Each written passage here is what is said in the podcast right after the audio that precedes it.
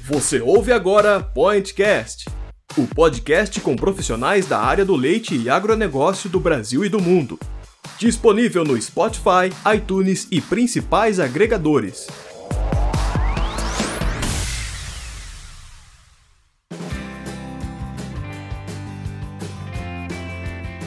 Bom dia, boa tarde, boa noite, boa madrugada, independente do horário em que você estiver ouvindo esse episódio, seja muito bem-vinda a mais um Pointcast. Aqui é a Maísa, médica veterinária e editora de conteúdo do Milk Point. Se você tem nos acompanhado no nosso site ou nas redes sociais, ou se você ouviu o último episódio sobre biosseguridade, já deve saber que a AgriPoint lançou uma série de eventos online gratuitos chamada Milk Point Experts que é com o objetivo de continuar levando até você o melhor dos nossos eventos, mas de forma totalmente online, devido à situação que nós estamos vivendo, né? Então, no último dia 12 de maio, a gente teve o evento Bem-Estar Animal, mais que uma demanda de mercado, um impulso em produtividade, em parceria com a Beringer, que foi um oferecimento deles, na verdade, assim como o de biosseguridade e o de mercado que a gente teve também. E foi um evento muito legal, com conteúdo extremamente bacana que a gente decidiu trazer como mais uma via de informação por meio do podcast. Então esse episódio ele é um pouco mais longo que os nossos convencionais, ele tem cerca de três horas, mas você, se você quiser ouvir uma palestra específica, quiser se orientar, a gente vai deixar na descrição do episódio a minutagem certinha para você ouvir da forma que for mais interessante.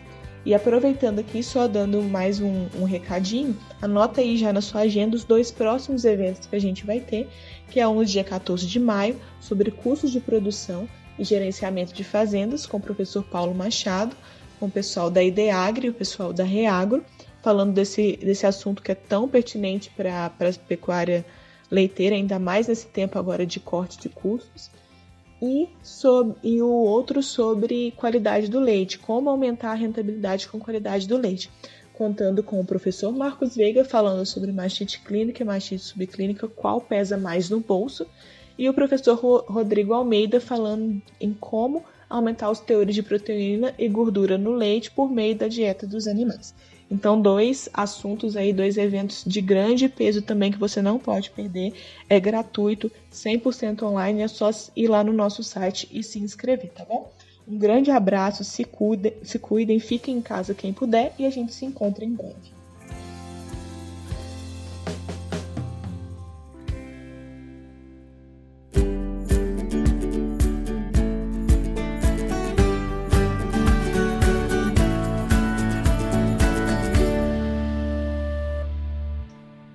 Hoje a gente está aqui para falar de bem-estar animal, mais que uma demanda de mercado, um impulso em produtividade.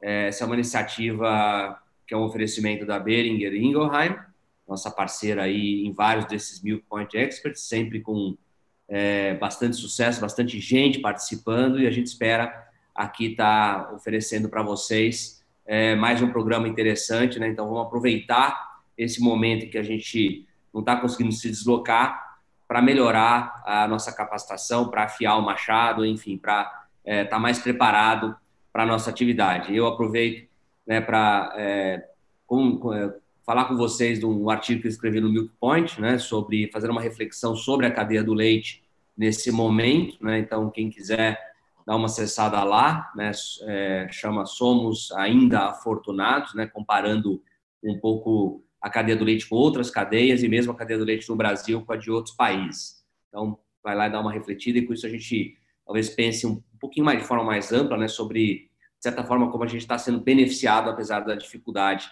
é, de mercado que a gente tem, né? Bom, a gente vai começar aqui hoje com a professora Lívia Magalhães, é, que é pesquisadora do Grupo Ético, né, Grupo de Estudos, Pesquisa, Etologia e Ecologia, é, é, da Faculdade de Jabuticabal, né, Unesp. Uh, enfim, ela, o currículo dela aqui é, é, tão extenso, aqui tão bem sucedido que se eu for falar aqui vai comer metade da palestra dela. Então, eu não vou me estender, mas é uma das pessoas que tem o trabalho mais consistente nessa área de bem-estar animal, uma pessoa que é, se dedicou a esse tema quando esse tema talvez não fosse tão relevante como ele está se tornando, né? Então isso tem o mérito dela de, de ter acertado, né? O, o é, é, um foco, que é um foco, né? É, já teve diversas vezes com a gente em eventos, interleite, etc.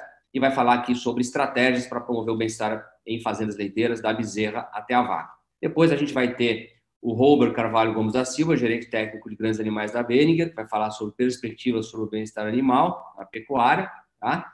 leiteira, e o painel com produtores, é, implementação de programa de bem-estar e impacto na rentabilidade, onde nós vamos ter aqui o nosso é, super conhecido Jonathan Mar, da Fazenda Boa Fé, é, e o Tiago Nogueira Marco Antônio, da Fazenda Canto Porto, que eu tive a oportunidade de conhecer no final de fevereiro, quase a gente entrando nesse período de quarentena, e fiquei muito impressionado. Então, são dois cases de sucesso super interessantes. Essa iniciativa é um, um oferecimento da Beringer, com apoio da Abra Leite, mais uma vez. Agradeço a Abra Leite pela, pela parceria.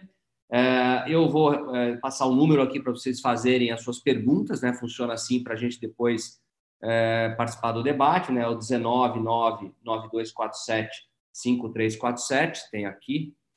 Deixa eu só pegar aqui a tela certinho. Um minuto. Está aqui o telefone, né?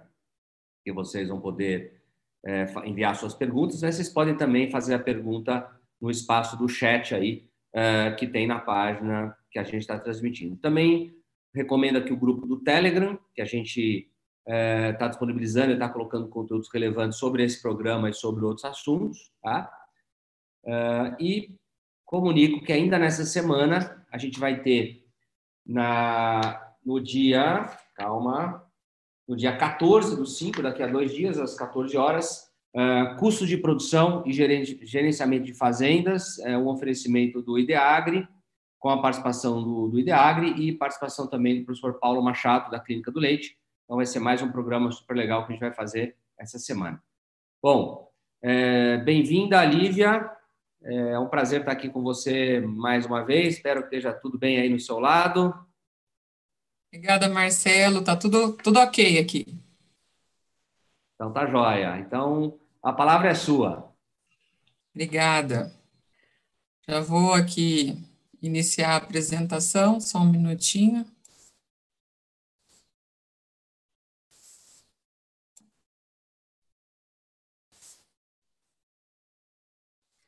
Bom, pessoal, boa tarde. Agradeço ao Marcelo, Milk Point, pelo convite de participar desse evento tão legal, nesse modo remoto que a gente está tendo que aprender a conviver com esse momento de quarentena.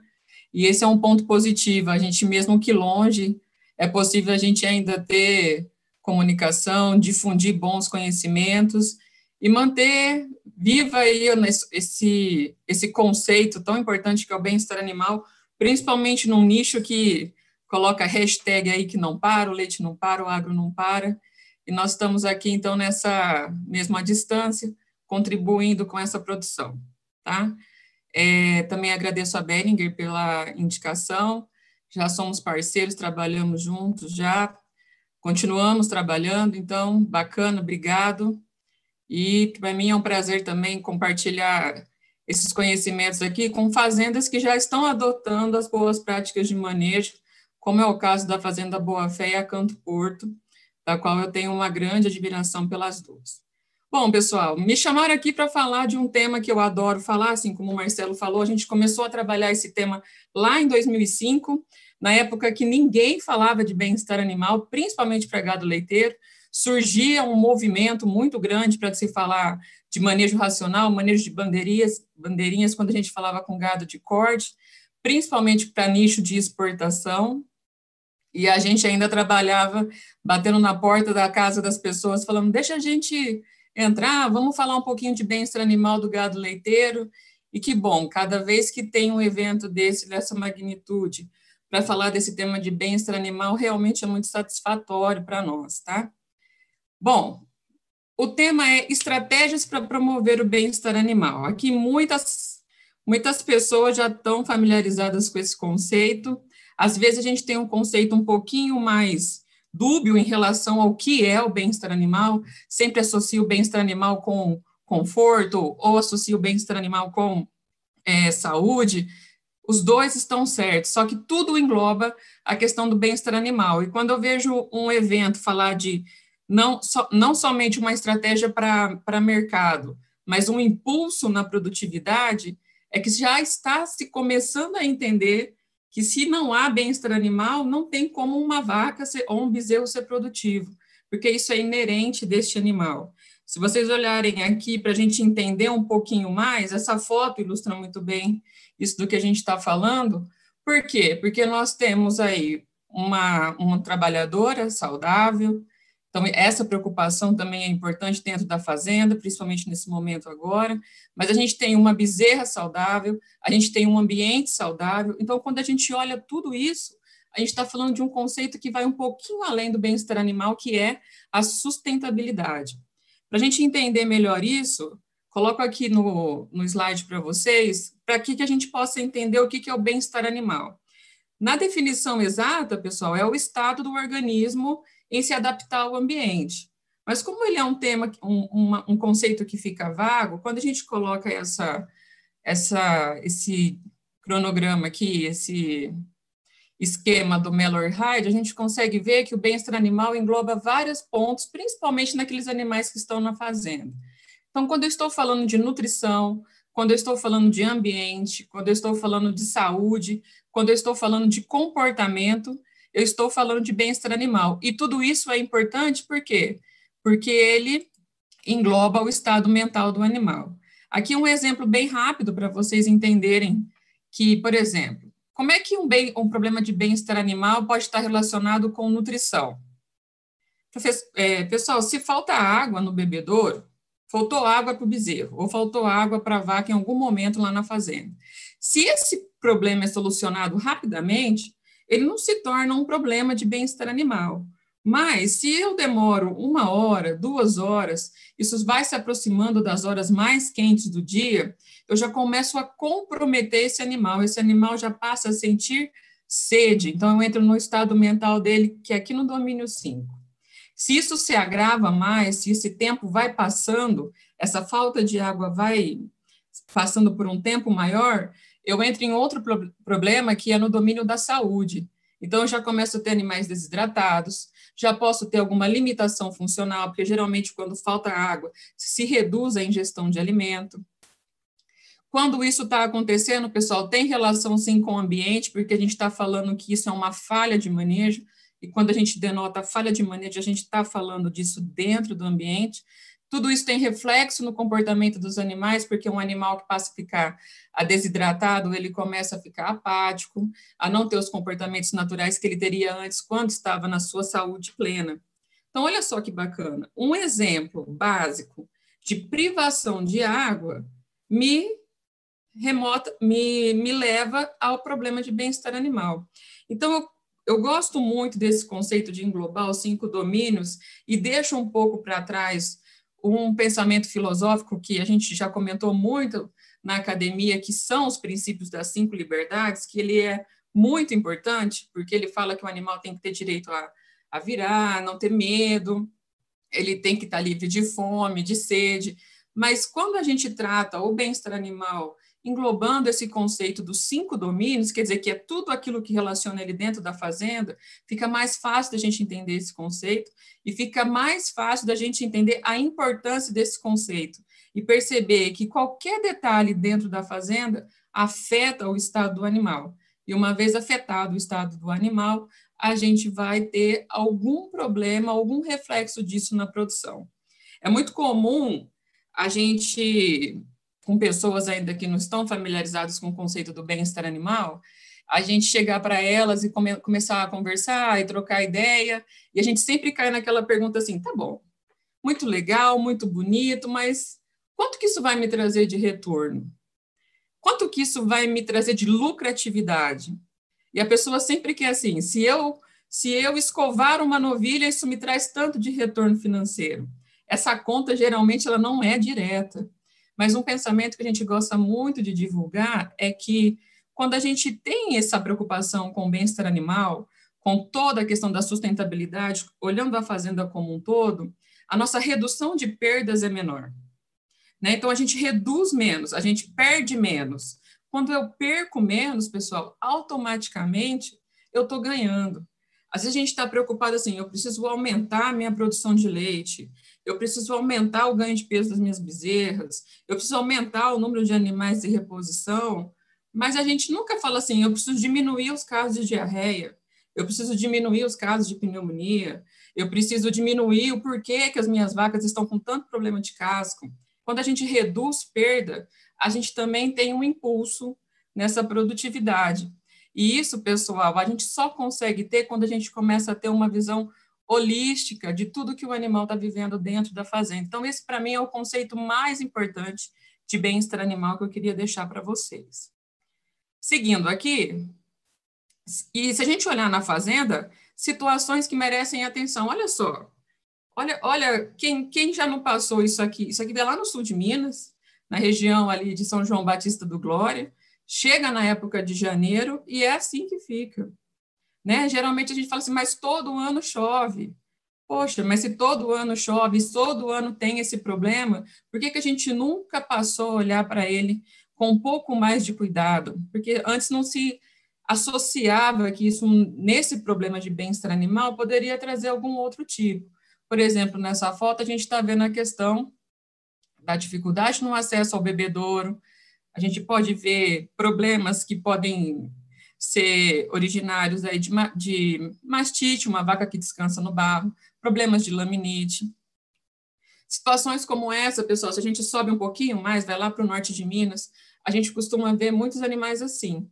E aí, a hora que eu chego para conversar com o produtor, o produtor fala: Ah, Lívia, é normal, chega duas horas da tarde, todos os meus animais entram na água. Então, aquilo que não era para ser normal acaba sendo normal porque a gente não consegue identificar o que realmente está acontecendo aqui, né? Se alguém me pergunta assim, vaca gosta de entrar na água? A vaca é curiosa, né? Então ela pode sim entrar na água, cheirar, dar uma uma refrescadinha ali e sair. Uma, uma vaca que entra num, numa água como essa, numa represa, e permanece, pessoal, ela nitida, nit, nitidamente está mostrando que ela está sofrendo por um estresse calórico. Então, ela está tentando meios de perder calor com o ambiente. Então, isso se torna um problema de bem-estar animal. Essa vaca está tentando se ajustar ao ambiente da forma que ela consegue, só que a gente não para para pensar que isso pode trazer outros problemas o mesmo que eu falei da foto anterior. Vacas que deitam no barro, às vezes a gente coloca a sombra, essa é uma outra fazenda, já, já é uma fazenda no interior do estado de São Paulo, a gente coloca a sombra, mas a gente já coloca a sombra bem perto do coxo, que é o comedouro dos animais. E a gente sabe que o local de comedouro é um local que tem muitos acessos, isso aumenta o número de dejetos, e aí a hora que eu coloco a sombra próxima ao coxo, é onde a vaca preferencialmente vai preferir deitar. E aí ela vai deitar nesse local mais sujo. Então, olha só, como que não pensar no domínio do ambiente, relacionando ele com o comportamento do animal, também pode trazer problemas, e isso pode travar a questão da produtividade. E um outro ponto muito importante que eu gosto muito de falar, que às vezes parece que não, mas as bezerras também sentem calor. As bezerras também sentem frio né? É muito comum a gente chegar mais lá para o estado do sul, nas regiões mais, mais frias, muita criação de bezerro em estaca, por se acreditar que o sol em si não vai prejudicar as bezerras e as bezerras não sentem tanto calor, que elas sentem mais frio. Isso é verdade, a sensação térmica dela para frio, por conta da experiência prévia que ela tem de ambiente, ela é mais significativa, mas eles também sentem calor. Então, olha só, uma foto mostrando de bezerras em piquete, procurando a sombra aí dessa salinha de máquinas para poder ter o seu refrescamento. Então, quando a gente começa a trazer o conceito de bem-estar animal na nossa lida diária, a gente muda os olhos.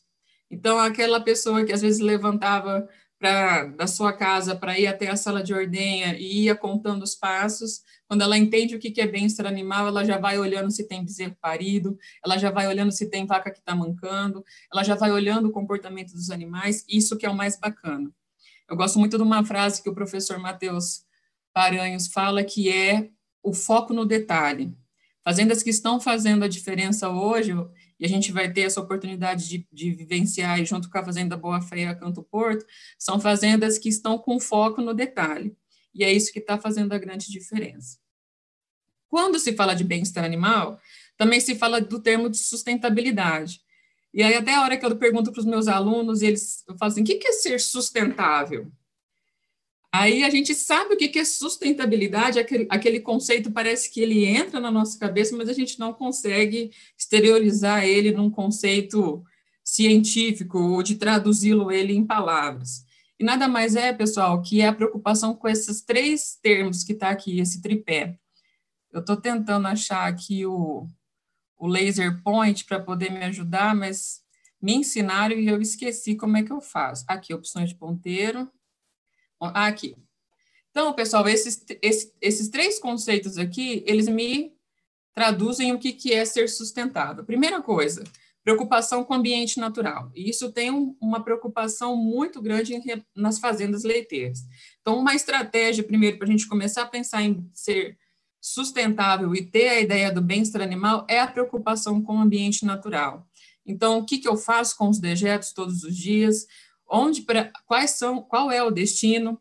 O leite de descarte é um problema também nas fazendas leiteiras e a gente sabe que ele geralmente não vai para o ralo, que já não deveria ir mesmo, por conta de ser um material poluente, mas ele geralmente vai ser destinado às bezerras.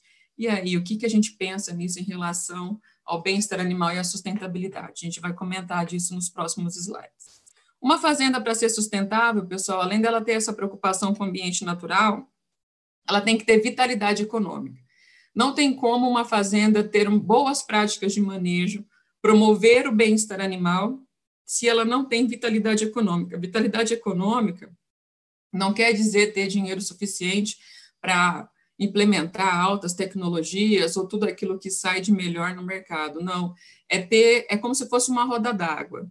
Eu ganho e eu consigo girar com aquilo e eu consigo trazer uma boa alimentação para os meus animais, uma boa sanidade, uma boa instalação, um bom comportamento.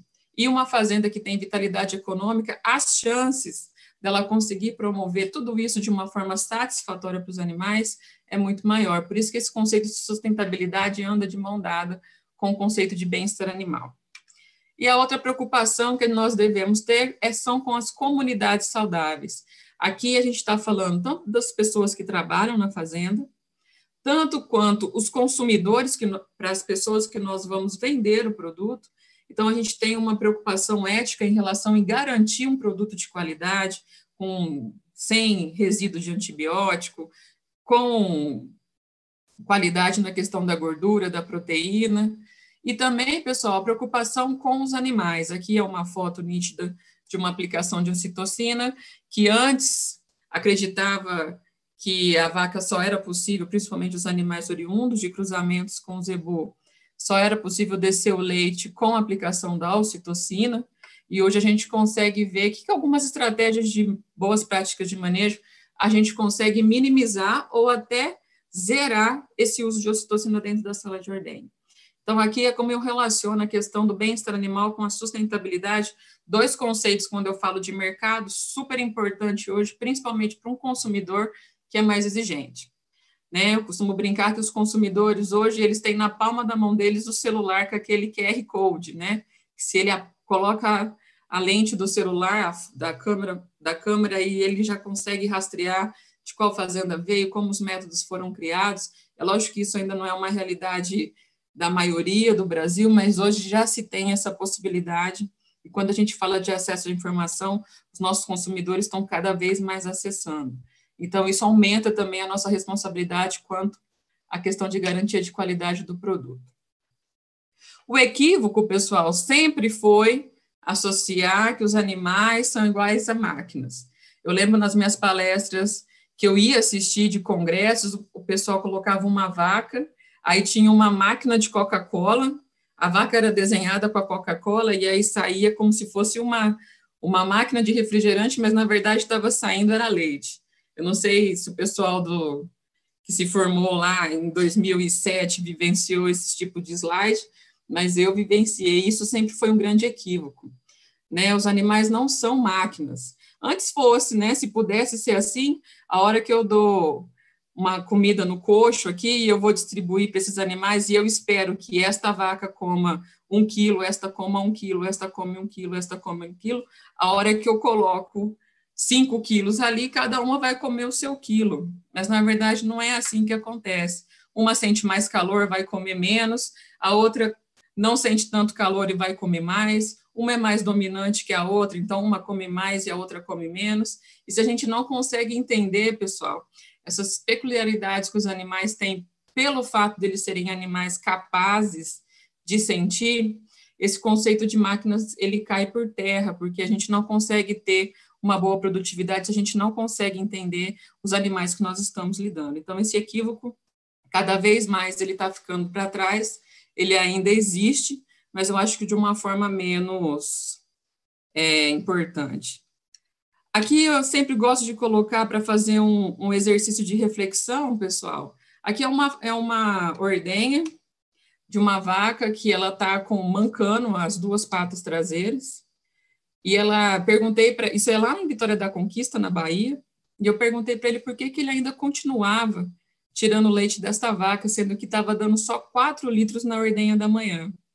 E ela estava com as duas patas bem mancando, assim, não conseguia é, nem caminhar direito. E a pergunta e a resposta que ele me deu, ele falava que não sabia. Ela estava ali, estava dando leite, 4 litros, ele ia tirar até o momento que ela não fosse mais capaz de dar os 4 litros. Então, quando eu coloco aqui para isso ser um exercício de reflexão, é que além disso ser um problema sério de bem-estar animal, porque esse animal não tem mais condição de produzir, se a gente for calcular os 4 litros de leite que ela produz, nem paga a alimentação que ela, que ela tem, nem o cuidado, a hora de trabalho desse, desse colaborador, e ainda traz, pessoal, imagens negativas associadas ao leite. Que o leite que nós bebemos é oriundo de sistemas como esse. Então, cada vez mais a nossa preocupação aumenta em questão de ter ambientes e sistemas éticos, não precisa ser em relações à tecnologia, mas em relação à atitude que as pessoas têm em relação aos animais de produção. Ah, o Jonathan comenta muito, e ele vai ter essa oportunidade de falar, que às vezes a gente acha que é uma visita vai ser capaz de mudar toda a fazenda, e geralmente não é assim. Uma visita ela não consegue fazer absolutamente nada, porque a gente está falando de mudança de atitude, nós estamos falando de mudança de pensamento. Então, isso é um trabalho longo, é um trabalho de anos.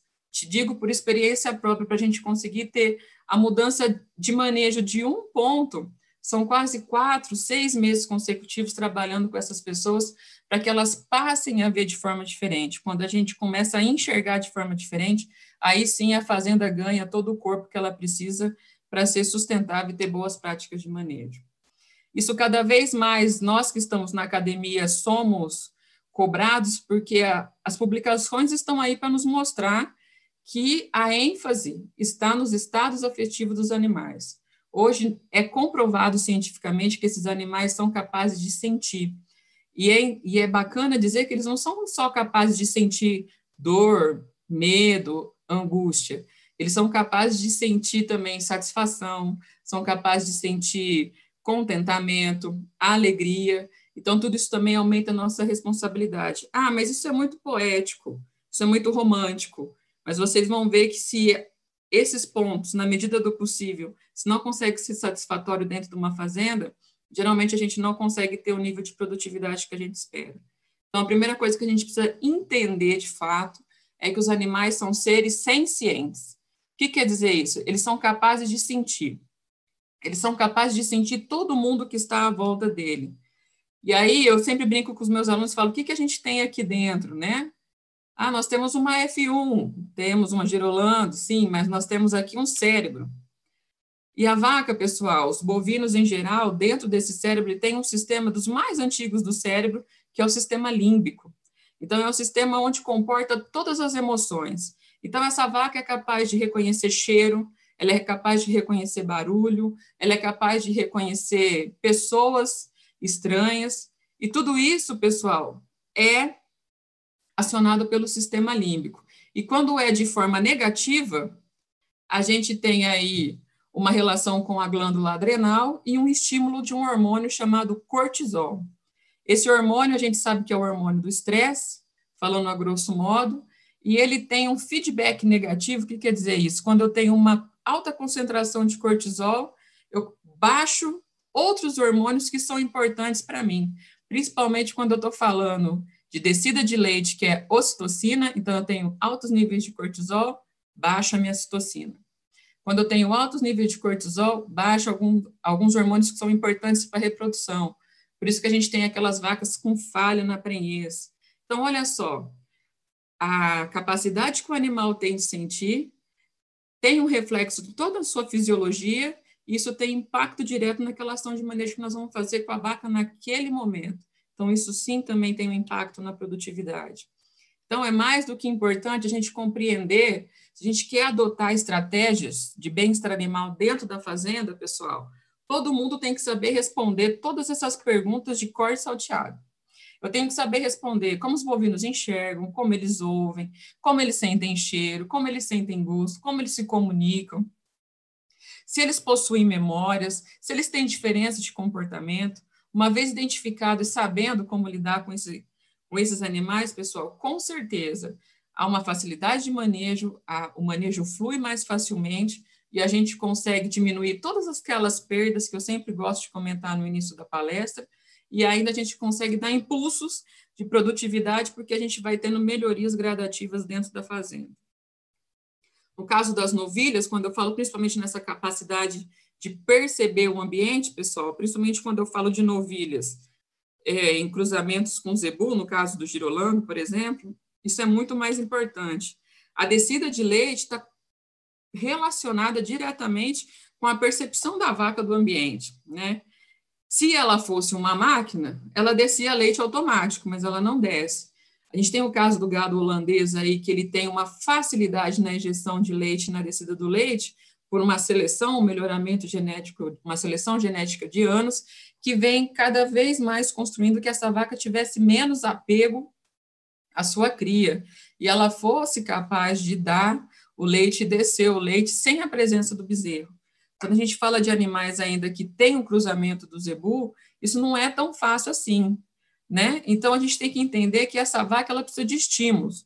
Eu coloco aqui que o som da máquina de ordenha é um estímulo, olhar o bezerro é um estímulo, o próprio tratador que está aqui, o retireiro que está aqui preparando o Uber da vaca, ele é um estímulo positivo, porque esse tatear o Uber, ele é importante, essa estimulação tátil também promove o impulso nervoso que faz com que haja essa descida de ocitocina para que haja a descida do leite.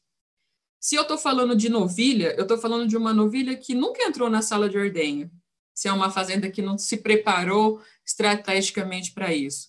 Então, quando eu, ela fala de som de bezerro, ela não tem. Então, essa vaca pariu, o bezerro foi apartado, foi levado para o bezerreiro e ela foi para a ordenha. Então, o bezerro ela já não tem. O som da máquina da ordenha para ela é, algo que ela nunca ouviu na vida. Então, ela aquele que é para estimular a vaca, uma novilha recém-parida, que já é uma vaca, uma primípara, ela não entende isso. Então, isso é mais um, uma ação negativa para ela per, nessa percepção de ambiente. E ainda nós temos aqui um retireiro, um trabalhador, um, um colaborador, que não está muito bem preparado, que não tem muita paciência, que já está cansado, querendo ver a ordem acabar logo, também tem uma falha de manejo aqui, pessoal. Se vocês lembrarem lá do sistema límbico e começar a entender que a vaca percebe tudo isso, o que, que aconteceu? Subiu o nível de cortisol e aí a gente não tem ocitocina circulante para poder fazer descer esse leite. E aí é a hora que a vaca segura o leite. E aí a gente sempre associa isso com genética. Ah, é por causa da genética, ela é porque é girolando, é porque é meio sangue. E não é isso, pessoal. Todos os bovinos reconhecem o ambiente da mesma forma, salvo o gado mais especializado que por uma seleção genética teve essa essa não habilidade, teve essa habilidade materna um pouco reduzida, mais reduzida, para esses animais não. E aí a gente utiliza de estratégias como aplicação de ocitocina para resolver esse problema. Uma vez que a gente começa a entender o bem-estar animal e começa a entender todos os domínios, que aqui eu tenho domínio do ambiente, eu tenho domínio do comportamento, eu tenho os estados mentais do animal atuando aqui. Se eu começo a entender que tudo isso tem uma, uma, uma ação especial nesse manejo, eu começo a perceber, então, que esse aqui não é a resolução para esse problema. Porque, na verdade, eu estou atuando na consequência do problema que é a não descida do leite. Mas eu tenho que entender o porquê que não desceu o leite. Toda aquela falha de manejo em relação a separar o bezerro, a vaca não estar preparada para a sala de ordenha, e aí, pessoal, isso antes não era tão tratado com atenção, até que, principalmente aqui no Triângulo Mineiro, na região do Prata, foi verificado um surto muito grande de tripanossomose bovina. E aí, a Escola de Veterinária da Federal de Minas Gerais, a UFMG, ela soltou o seguinte conclusão aqui, ó, como apenas as vacas em lactação estão apresentando os casos, os sinais clínicos da tripanossomose, os professores acreditam que o surto em Minas Gerais está ocorrendo pelo uso indevido da agulha na aplicação da ocitocina. O que é o uso indevido da agulha? É a mesma agulha compartilhada para todos os animais. Então, olha só a questão. Eu tenho um problema e eu não entendo muito bem esse problema. Aí eu vou resolver esse problema que eu já não entendi muito bem, mas eu achei uma solução rápida. Aí a minha solução me trouxe um outro problema. Então, quando a gente trata os problemas de bem-estar animal sem a percepção de entender realmente qual que é a causa daquele problema, a gente acaba criando outro problema, pessoal, que foi como este caso da tripanossomose bovina no Brasil, que hoje reduziu bastante, pessoal já está mais atento, mas que ainda assim muitas fazendas foram prejudicadas por conta desse surto. Tá? Na questão de não entender como que essa falha de manejo é, afeta a produtividade. A gente sempre tem que ter em mente, pessoal, o que, que uma vaca faz. A gente teve a oportunidade de fazer, junto com, com a Fazenda Boa Fé, esse treinamento do CalSignos, e a gente cada vez mais teve essa oportunidade de entender o que o quão importante que isso é para o trabalhador de entender o que, que uma vaca faz em 24 horas do dia. Aqui tem um esqueminha baseado nas vacas holandesas, que as vacas passam 14 horas do dia deitada, 6 horas comendo, duas horas na ordenha e duas horas socializando. Então, a gente sempre, a pergunta que a gente tem que fazer para os nossos produtores, ou para nosso, os nossos trabalhadores é, quanto tempo as minhas vacas passam deitadas? Será que elas conseguem passar 14 horas deitado? Pessoal, se as suas vacas não deitam aí de 12 horas, pelo menos, de 10 a 12 horas, 14 horas no dia, alguma coisa está acontecendo. Você não está promovendo um bom ambiente para esse animal, esse animal pode estar estressado com alguma coisa, e tudo isso afeta a produção de leite. A vaca tem que passar seis horas comendo. Um exemplo muito bacana que eu dou, que eu faço em relação a duas horas da ordenha. Você tem que contar desde a hora que você tirou a vaca lá do piquete, até ela chegar na sala de ordenha, ser ordenhada e voltar para esse piquete.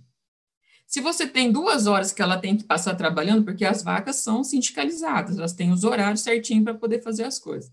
Se você pensar que num dia uma vaca tem que gastar duas horas na ordenha, se eu tenho duas horas de ordenha, quer dizer que essa vaca tem que. Se eu tenho duas ordenhas no dia, perdão, Quer dizer que essa vaca tem que gastar uma hora na ordenha. E será que o manejo de eu tirar a vaca lá do piquete, trazer ela de volta, ou lá do meu composto, ou do meu freestyle e voltar, dá uma hora, pessoal? Se não der uma hora, se está dando duas, se está dando três, está tirando o horário de algum lugar, que é de deitar, que é de comer, que é de socializar, e tudo isso pode afetar, sim, a produtividade do animal. Então, esses detalhes são super importantes cada vez mais quando a gente tem muito bem fundamentado esses conceitos de bem-estar animal. Então, só por curiosidade, né, uma vaca passa 20 minutos dormindo. O dormindo é aquele sono REM, aquele sono de dormir mesmo, né? E é fácil entender isso porque as vacas são presas. Se antes de serem domesticadas, elas viviam em selvas, em florestas, elas tinham que dormir muito pouco, mesmo por conta de predadores. Então, hoje uma vaca dorme 20 minutos, mas ela descansa muito mais que isso, né? Ali naquela na tabela que a gente viu, 14 horas. Aqui o número de refeições, o tamanho, o tempo, o tempo que ela passa comendo, o tempo que ela passa ruminando, o tempo que ela passa mastigando. Esse tempo que ela passa mastigando tem muita relação com o tempo que ela passa deitada. Então, isso já mostra para nós que as vacas preferencialmente preferem ruminar deitadas. E se eu tenho as minhas vacas passando muito tempo em pé, quer dizer que eu estou com algum problema no meu ambiente. E como é que a gente identifica tudo isso, pessoal? Fazendo avaliações diárias. Todos os dias nós temos que monitorar os nossos animais. Essa é a melhor estratégia de bem-estar, de boas práticas de manejo que a gente pode ter. Se eu estou olhando aqui dentro desse compost barn e eu estou vendo, esse meu amigo aí está vendo, que a maioria das vacas estão em pé, quem é bom de olho já está vendo aí o problema. Se elas não estão comendo, se elas não estão socializando, elas deveriam estar tá fazendo o quê? Descansando. A maioria desses animais deveria estar deitados. Por que, que não está? E aí a gente começa a ver, será que é a cama que não está adequada, os ventiladores que não estão ligados, a cama está com muita umidade, essas vacas estão com estresse? Só monitorando para a gente ter ideia, pessoal. Isso daqui é um problema que acontece um dia, o problema não é tão grande. Mas se ele é recorrente, tenha certeza que todo dia você está minando um pouco da sua produção de leite por não perceber esse conceito tão importante que é o entendimento dos animais. Outro ponto que é importante é a gente entender que tudo na, começa com o nascimento do bezerro. A gente tem muita preocupação com a vaca leiteira, né? Ah, quais são os protocolos que eu vou adotar, quais são os protocolos de vacina que eu vou fazer, como é que eu vou fazer a alimentação do meu animal. É, isso é muito importante, deve ser feito, mas ele não deve acontecer somente quando a vaca entra na sala de ordenha, que ela se torna uma produtora de leite de fato. A gente tem que entender que até ela chegar ali, ela passou 24 meses, passou, se não é um gado, tão especializado, 28 meses, para chegar ali na sala de ordenha. E se a gente perdeu alguma coisa desse tempo que ela nasceu até ela chegar ali na sala de ordenha, pessoal, a gente já pode ter comprometido a vida útil desse animal, a produtividade, a, a característica que ela tem de produzir. Porque a gente entende que todo o estado imunológico de, uma, de um animal adulto, principalmente quando a gente fala de mamífero, ele é construído quando filhote. Então, a fase de bezerro é uma fase importantíssima para quem espera ter uma boa matriz. Eu gosto muito de brincar que esta, esta é a visão do hoje e esta aqui é a visão do amanhã. Mas para esta visão do amanhã ser dessa forma que você está vendo, o trabalho começa hoje. Porque senão, pessoal, começa assim, ó. Essa é a visão do hoje. E esta é a visão do amanhã deste hoje. Então, é o reflexo do futuro. Tudo aquilo que a gente não faz bem feito na fase de cria, a gente tende a não ter esse resultado positivo lá na fase adulta. Então, problema de um, cura de umbigo é um problema de bem-estar animal. Às vezes a gente acha que isso, não, isso é um problema de saúde, mas saúde é um domínio que está dentro do conceito do bem-estar animal. Então, um umbigo mal curado, pessoal, me traz problemas como infecção generalizada, diarreia, poliartrite. É muito comum chegar em fazendas e todos os bezerrinhos ter as, os joelhinhos grossos, né? Que eu falo, junta grossa. E nessa junta grossa você pode ter certeza que 90% dos casos falhou na cura de umbigo. E aí eu pergunto para você, aquele produtor que fala assim para mim, implementar bem-estar animal, além de ser caro, não traz retorno. Mas quando a gente começa a entender o conceito do bem-estar animal, pessoal, você sabe que não curar o umbigo direito já é um problema de bem-estar animal. Quanto custa não curar o umbigo? Você tem já o trabalhador que está ali, ou você mesmo quem cura o umbigo, você já tem o produto, mas geralmente você não faz da forma como deveria ser. E aqui que está aquela parte que eu falo de minimizar as perdas, tá? Então, algumas estratégias que as pessoas querem assim, qual é a grande inovação para eu aplicar na minha fazenda, para eu ter bem-estar animal, ou ter boa, ter um, a promoção do bem-estar animal. Pessoal, é saber fazer o básico. E fazer, curar bem o umbigo é o básico. Colostrar as bezerras e os bezerros, quando a gente também tem os machos na fazenda, e às vezes eles são renegados, né? A gente também tem que ter uma preocupação. A colostragem, ela alimenta, ela imuniza e, além de tudo, pessoal, ela é um aprendizado. O que, que essa pessoa aqui está mostrando? Está né? Tá mostrando para esse bezerro que, desde o pr primeiro contato que ele tem com o animal, é um contato positivo. E essa interação positiva constrói nesse animal que ele está dentro de um ambiente favorável para ele. E aí, a gente sempre quer trabalhar, com, principalmente com as novilhas, né? Quando chega lá na sala de ordem, as primíparas, a gente quer deixar para trabalhar lá na ponta. Eu quero esperar ela parir ou chegar no pré-parto para começar a trabalhar com ela. E, na verdade, a gente tem que começar a trabalhar quando? Aqui, ó. Toda a modulação do comportamento, toda a questão de como o animal vai reagir àquele ambiente é construído na fase de infância. Quando a gente começa a ter interações positivas com os animais desde esse início, pessoal, o nosso trabalho lá na frente é mais facilitado. Tá? Sobre a questão do fornecimento de leite, é uma outra estratégia que a gente tem trabalhado muito. Nesse conceito, a gente está trabalhando até em parceria com o Ministério, que a gente tem um grupo lá, para tentar entender o que fazer com o leite de descarte na fazenda. Esses dados da professora Carla da, de Piracicaba, ela mostrou que 36% das fazendas do Brasil utilizam o leite de descarte para as bezerras. E aí nós temos uma grande preocupação que é o que, que isso pode acarretar nos animais. Se antes a gente não via problema, hoje a gente já está começando a ver alguns problemas. Fazendas que antes colocavam, é, davam leite de descarte e geralmente tratavam as bezerras com tristeza parasitária bovina com aquele protocolo básico, né? De dois de associação de dois medicamentos, já começa a perceber que aqueles medicamentos já não estão fazendo o efeito que se espera como antigamente. Então, o que será que está acontecendo? Será que esse, essa oferta de antibiótico diária nos animais pode estar tá trazendo algum resultado agora, pessoal? Não só pode, como está. Então, isso é um problema que a gente está pensando muito. O leite de descarte, ele não é fácil de ser descartado numa fazenda.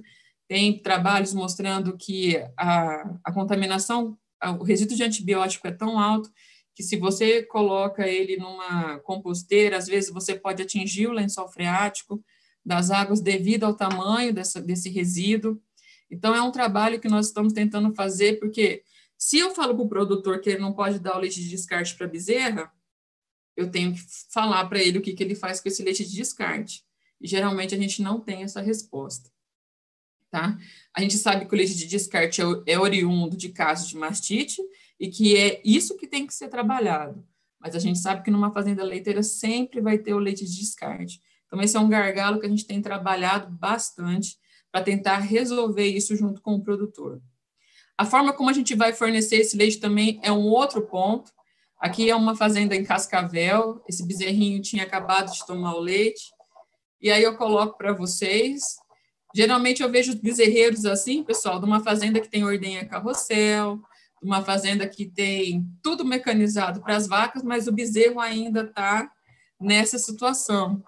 E é isso que eu tenho falado para vocês. Não deixa para a ponta lá da produção do leite, porque às vezes o problema está aqui. Ah, mas eu estou vendo esse bezerro, ele está gordinho, ele está bonito, por que, que eu vou me preocupar com ele? ele já está indo beirando os seus dois meses, dois meses e meio.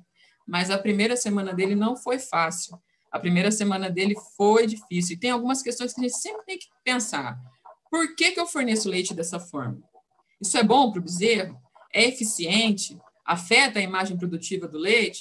Geralmente, esse baldinho de leite, ele vira o bebedouro de água do bezerro.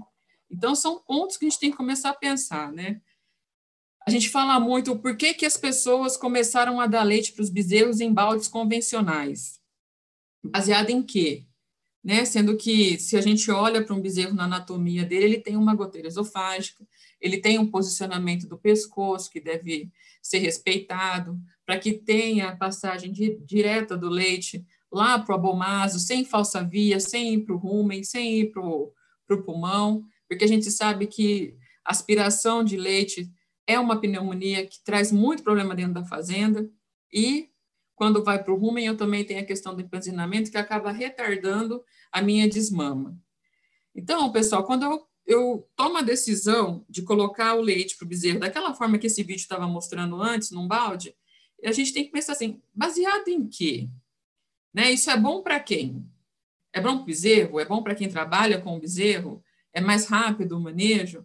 Mas às vezes a gente sempre está pagando uma conta que a gente nunca entende o porquê dessa conta.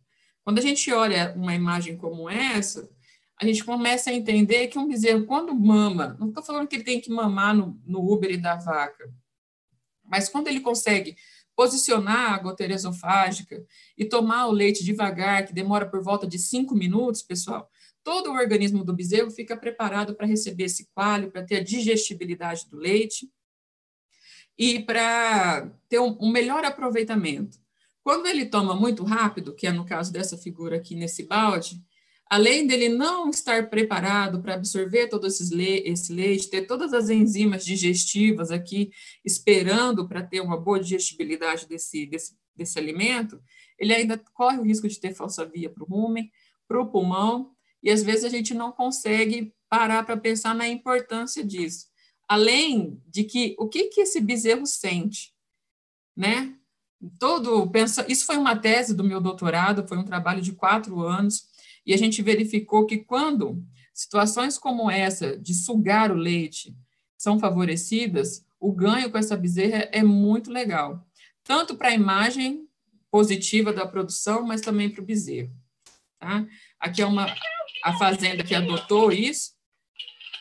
Então, se vocês olham, pessoal, diferente daquele vídeo, é uma imagem positiva, ele é eficiente, os bezerros come, cons, conseguem ter um bom posicionamento de goteira esofágica, eles ficam satisfeitos na tomada do leite, é um bezerro que mama o leite de forma satisfatória, que geralmente depois desse aleitamento que é um pouquinho mais, não dura só um minuto, ele dura aí por volta de três, quatro minutos. Quando o bezerrinho mais novo pode durar até um pouquinho mais, mas ele descansa. É um bezerro que você começa a observar que todos os bezerros tomam o leite que é oferecido. Tem uma homogeneidade em questão de conformidade, de padrão corporal. Então, os resultados são muito positivos. É lógico que tem pessoas que já começam a comentar: ah, mas isso vai dar trabalho para limpar o bico. Mas mesmo assim, pessoal, o resultado é tão positivo, principalmente nessa fazenda, que o pessoal terminava o serviço uma hora mais cedo, lavando os bicos, porque diminui caso de diarreia, diminui caso de bezerra doente, é facilita o manejo. Então, assim, são pontos positivos que a gente responde todas aquelas questões, né? Por que, que eu forneço leite dessa forma? Eu tenho a resposta para isso, por conta de um posicionamento de goteira, por isso satisfazer o comportamento natural do bezerro que isso é bom para ele, é eficiente, é, o bezerro mama de forma satisfatória, isso tem um aumento no ganho de peso, nesse trabalho a gente conseguiu notar esse, esse dado super interessante, diminui a questão de diarreia, principalmente quanto à digestibilidade do leite, e ele afeta a imagem do leite sim, porque quando a gente mostra esse tipo de imagem, ela é muito mais bem aceita pelo consumidor do que aquela outra, tá? E os resultados tem um impulso na produtividade? Tem, olha só, isso aqui é um dado da Santa Luzia, parte do meu doutorado foi feito lá no Grupo Cabo Verde, e quando a gente implementou essas boas práticas de manejo, que foi a partir de setembro, pessoal, olha o que, aconteceu com o peso dos bezerros. É lógico que ele já tinha, pela qualidade de manejo genética que ele tem, ele já tinha peso a desmama muito bom. A única diferença que a gente notou em relação quando houve uma padronização do manejo, uma, uma aplicação das boas práticas de manejo sendo feita de forma padronizada, é que os dados passaram a responder também de forma padronizada. E isso a gente viu como um ponto positivo. Tá? As aplicações práticas, aqui no nosso caso, na, na, no trabalho científico, a gente pôde observar que essas bezerras que tiveram essas boas práticas de manejo, elas tiveram uma, que é essa interação positiva denotada pela escovação, tiveram maior concentração de IgG e ainda tiveram menor frequência de diarreia quando comparado aos animais que tinham aquele manejo básico, que não mamavam no bico, que não tinham uma boa colostragem, que não tinham uma boa cura de umbigo. Então, pessoal, isso é um ponto muito importante nos mostrando que aquele foco no detalhe realmente faz a diferença nos índices produtivos da fazenda. Um outro ponto que nos merece bastante atenção é a mochação das bezerras. Hoje, laticínios já estão fomentando, junto aos seus fornecedores, a importância de mochar os animais utilizando anestesia e analgesia. É, isso já é do Conselho Federal de Medicina Veterinária, então o veterinário que é responsável pela fazenda, ele já é obrigado pelo próprio conselho a fazer isso, que deve se utilizar anestesia antes de qualquer procedimento doloroso, mas mesmo assim o veterinário pode treinar a equipe e essa equipe pode fazer sim esse manejo, que é um manejo simples, e há um, um, paradigma na questão só da resistência a utilizar a anestesia, porque uma vez que você utiliza a anestesia na murchação, você vai ver que o seu trabalho fica muito mais fácil, a bezerra sente menos, você faz menos esforço e você consegue é, ter um bom desenvolvimento daquela bezerra, porque tem bezerras que quando é feita essa murchação na bruta, elas diminuem a quantidade de leite, elas é, ficam debilitadas nesses dias, e quando a anestesia, a analgesia, você vê que ela passa por isso numa boa, tá? Alguns outros elementos que a gente tem que considerar, pessoal, na questão do estresse por calor, é entender que as vacas passam calor, e se você quer ter estratégia de bem-estar animal, você tem que ter a preocupação com isso, tá? Então, aqui são alguns comportamentos, a vaca, quando está calor, ela fica ofegante, a vaca, quando está com calor, ela deita na lama, então, ela deita na lama para se refrescar, porque uma das formas dela trocar, dela perder calor com o ambiente, é deitando numa superfície fria, que essa perda de calor acontece. Na a clínica do leite do Dr. Paulo Machado mostra esse trabalho que, um, que isso traz perdas, uma diferença de 20 a 30% na produção de leite e de 25 a 40% na taxa de descarte, pessoal. Então, é Importante esse dado. Se a gente não come, começa a se preocupar com a questão da, mocha, da do conforto dos animais, a gente já começa a ter problemas de queda de produtividade. Ó. Esse é um trabalho clássico, mas a gente sempre utiliza ele como referência. Temperatura de 20 graus, uma vaca que produz 27,3 litros come 18,2 quilos por dia. Quando essa temperatura vai aumentando, a gente está chegando aqui numa média de 35 graus, pessoal, essa vaca ela não consegue produzir o que ela deveria produzir, que é essa média de 27,3, cai para 18,2. Por quê? Porque cai a ingestão de matéria seca. E isso é do animal. O animal que está com calor, a primeira coisa que ele faz, ele diminui a ingestão. Por quê? Porque a ingest... a ingerir alimento é uma forma dele ganhar calor, é um incremento calórico. Então, quanto mais calor, ele diminui essa ingestão de leite e isso tem impacto na produção. Tem impacto também na reprodução. Essa aqui é uma fazenda descalvada, é um trabalho também bem legal, que avaliou 8.950 coberturas em inseminações de vacas holandesas, 800 vacas em três anos, pessoal. E ele percebeu que a taxa de concepção diminuiu 20% quando a temperatura do ambiente foi maior que 26 graus Celsius. Então, olha só, você tem um bom inseminador, você tem uma boa alimentação, você tem uma boa genética, mas mesmo assim você não consegue aquela taxa de concepção que você espera, por quê? Porque esse animal, esse animal está em estresse térmico. Então, a gente trabalhar com o conforto do animal, pessoal, é muito importante. Quando a gente faz esse aperfeiçoamento do ambiente térmico, a gente tem melhora significativa na produção. Então, olha aqui esse trabalho mostrando. Quando a sombra é artificial, uma vaca holandesa produziu 18,2 quilos. Quando tinha sombra e ventilação, 19,19 quilos. Quando tinha sombra mais ventilação mais aspersão, 20,53 quilos. Então, você vê que cada vez que você melhora, se é uma pessoa que tem uma percepção um pouco é, objetiva demais, olha para esse trabalho e fala assim: não, então quer dizer que para eu aumentar minha produção de leite, eu tenho que ter sombra, ventilação e aspersão? Não é isso que ele está querendo dizer, esse trabalho. Esse trabalho está querendo dizer que o que você conseguir fazer para melhorar o conforto dos seus animais, você pode ter certeza que você vai ter um impulso na produtividade.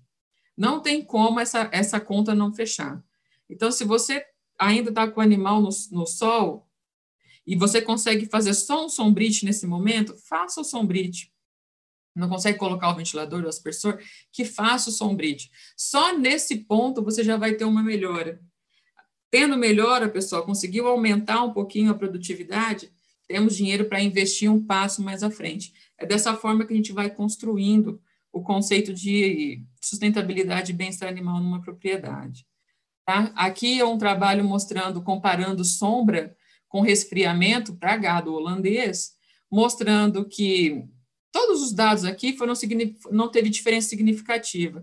A grande diferença significativa estava onde? Na taxa de descarte.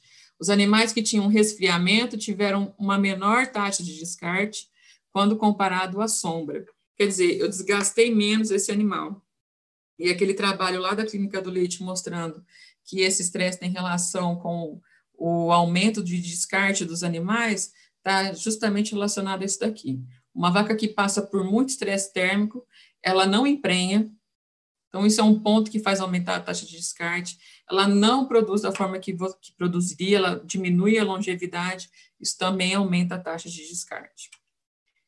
Tá? Quando a gente compara freestyle com compost barn, a gente vê pouca diferença.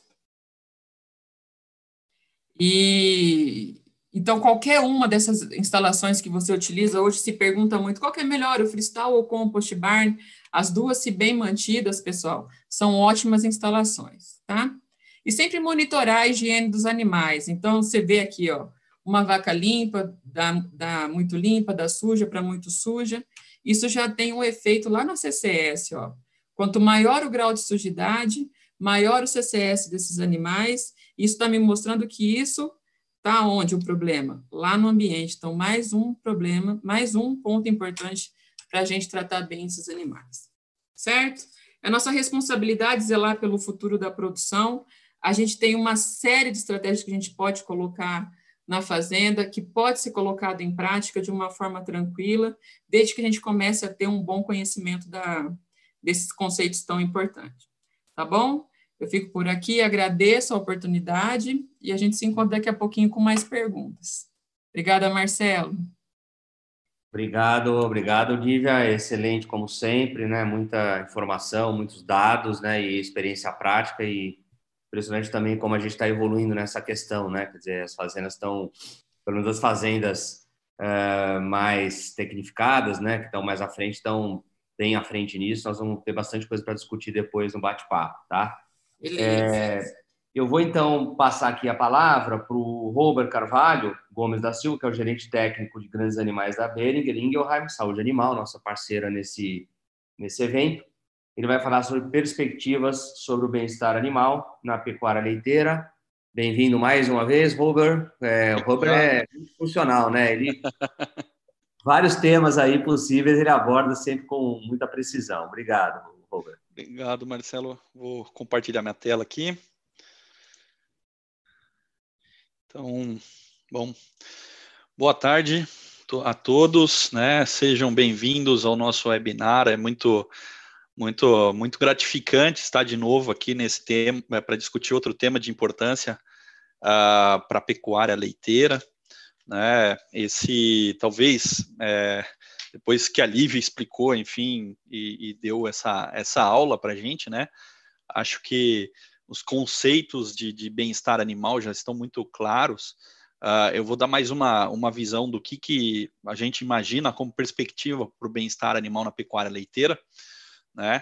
Então, uh, vou iniciar com um slide que tem tudo a ver com bem-estar animal, né, que é a saúde única, é, esse, esse conceito de One Health, ele inclui essa, a, o bem-estar animal, quando a gente fala, né, um dos, uma, um dos fatores uh, que, quando você vai olhar a definição dentro do site da OIE, enfim, de várias fontes, uh, o bem-estar e a saúde animal estão incluídas como fatores importantes nesse tema, uh, no conceito de saúde única, né, tanto para o homem, quanto para o ambiente, quanto para os animais.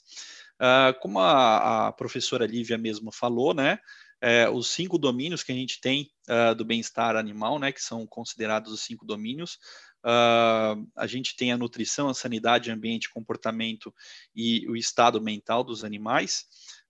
É muito importante, e aí uma visão é, que a gente, que, que, a, que, a, professora Lívia colocou muito bem, é a questão da interação né, e da, da ligação entre esses domínios, Uh, então não adianta nada você, eu posso até complementar, por exemplo, né? Não adianta nada você dar a melhor vacina se esse animal não tiver uma nutrição muito boa, uh, que a resposta da vacina não vai ser boa, né? Ou, por exemplo, uh, você dá uma ótima vacina para o animal, porém esse animal está ali sofrendo, passando estresse térmico, uh, vai baixar a resposta imunológica desse animal e essa vacina também não vai ter a mesma funcionalidade. Então, uh, todos esses, esses domínios estão interligados, né? Então, é muito importante que a gente tenha isso em mente.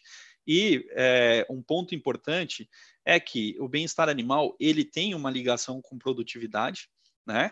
Porque na hora que você é, garante que um animal, por exemplo, uh, não sofra com uma determinada doença, né?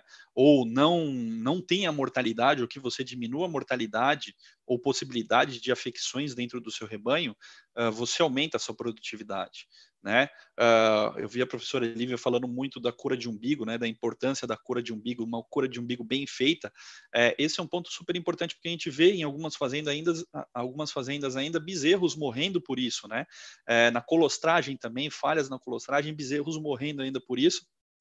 E quanto custa um bezerro para fazenda, né? Quanto custa uma, uma novilha, por exemplo, para fazenda, né? Então é muito importante que esse conceito, a gente tenha isso na cabeça, que esse conceito ligado à produtividade. Mas além disso, é, eu queria abordar um outro tema aqui dentro de, de, de bem-estar animal, que é um tema muito importante e, e, e, e que muitas vezes a gente é, não leva em consideração, né? É, mas é importante porque é um fator é, essencial para a nossa existência, né, que é o consumidor. Uh, o consumidor ele está cada vez mais exigente, né? Isso é claro. Uh, desde quando eu, em 2005, coincidentemente, eu, eu, o primeiro trabalho que eu fiz com bem-estar animal, mas foi na parte de corte, é, foi em 2005 pela, pela empresa que eu trabalhava, que era a Merial, né, que, que hoje virou BI, a Beringer. Uh, a gente começou, fez o primeiro treinamento de peões e capatazes, uh, naquela linha das bandeirinhas, enfim, e foi um treinamento, inclusive, lá em Jaboticabal, com o professor Matheus Parenhos, o primeiro treinamento que a gente teve com, com parte da nossa equipe é, nesse tema, e, e, e, desde, desde aquela época a gente já falava que o consumidor estava mais exigente, né?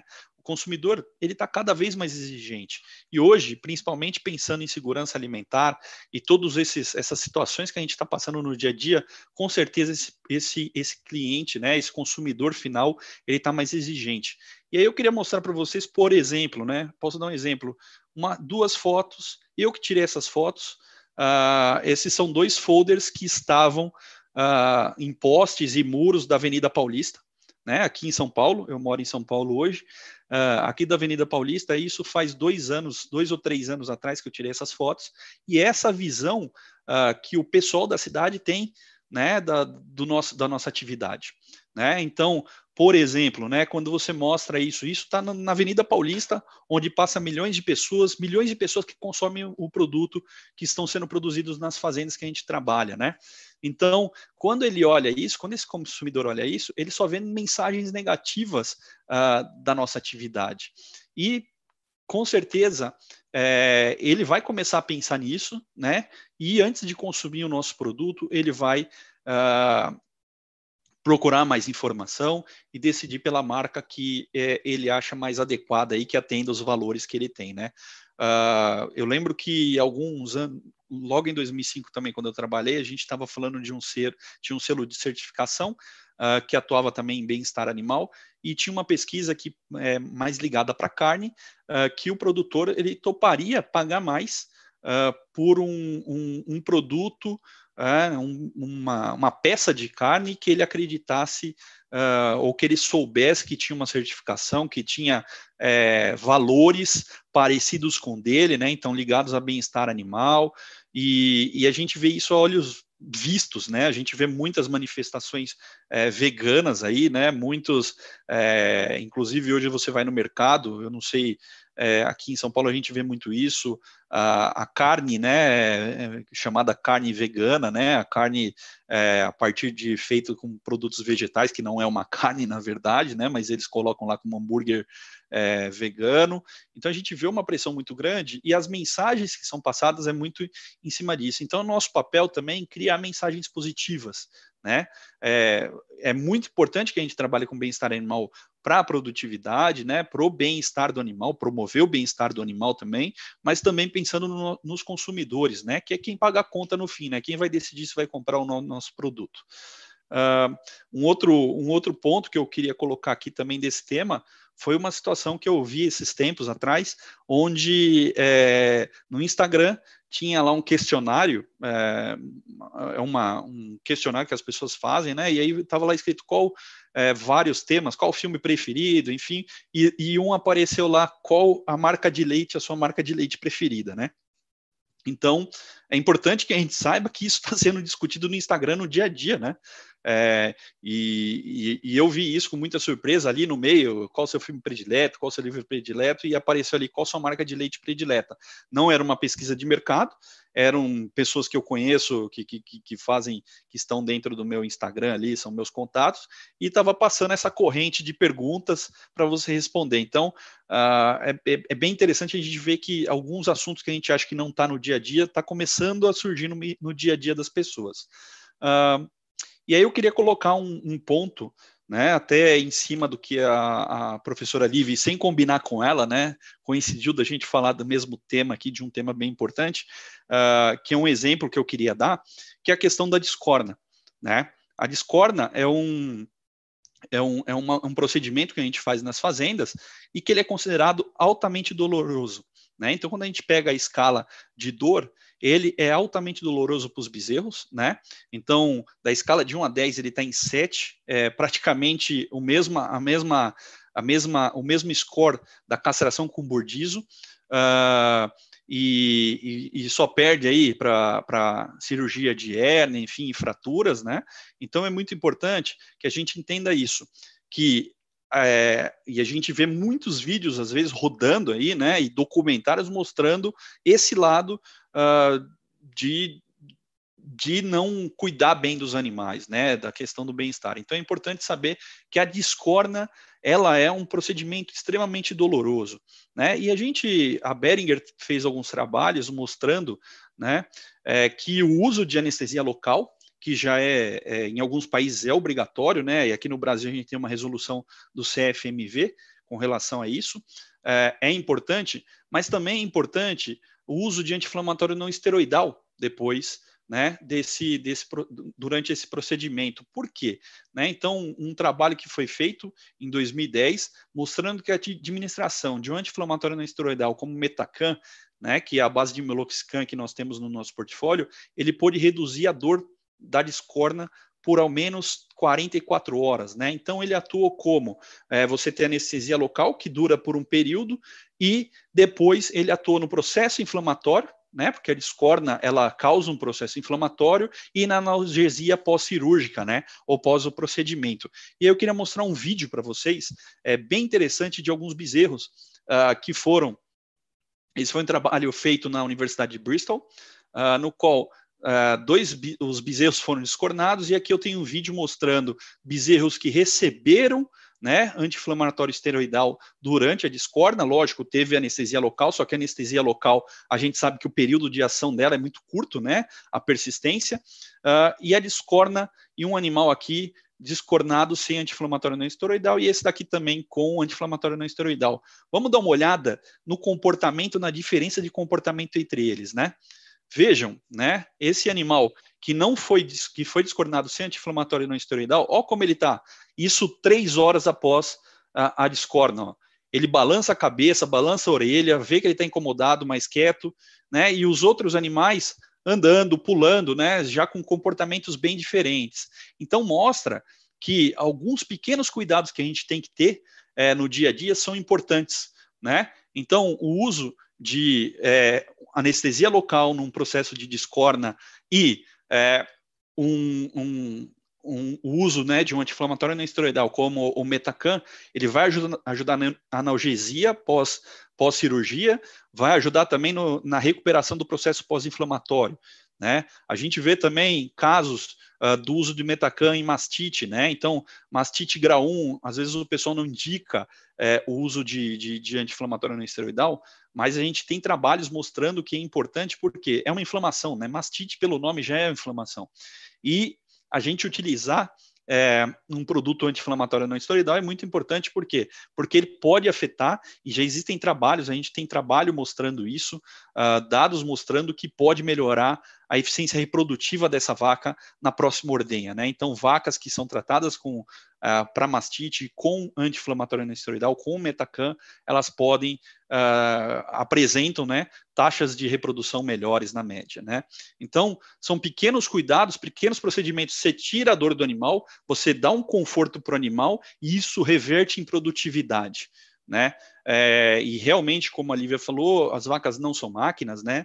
É, são animais que precisam de cuidados, né? E, e, a gente precisa, até máquina precisa de cuidado, né? Porque não os animais? E a gente tem que ter isso em mente, né? Que a dor ela vai afetar a produtividade, né? A dor vai afetar o retorno do animal à vida produtiva dele, né?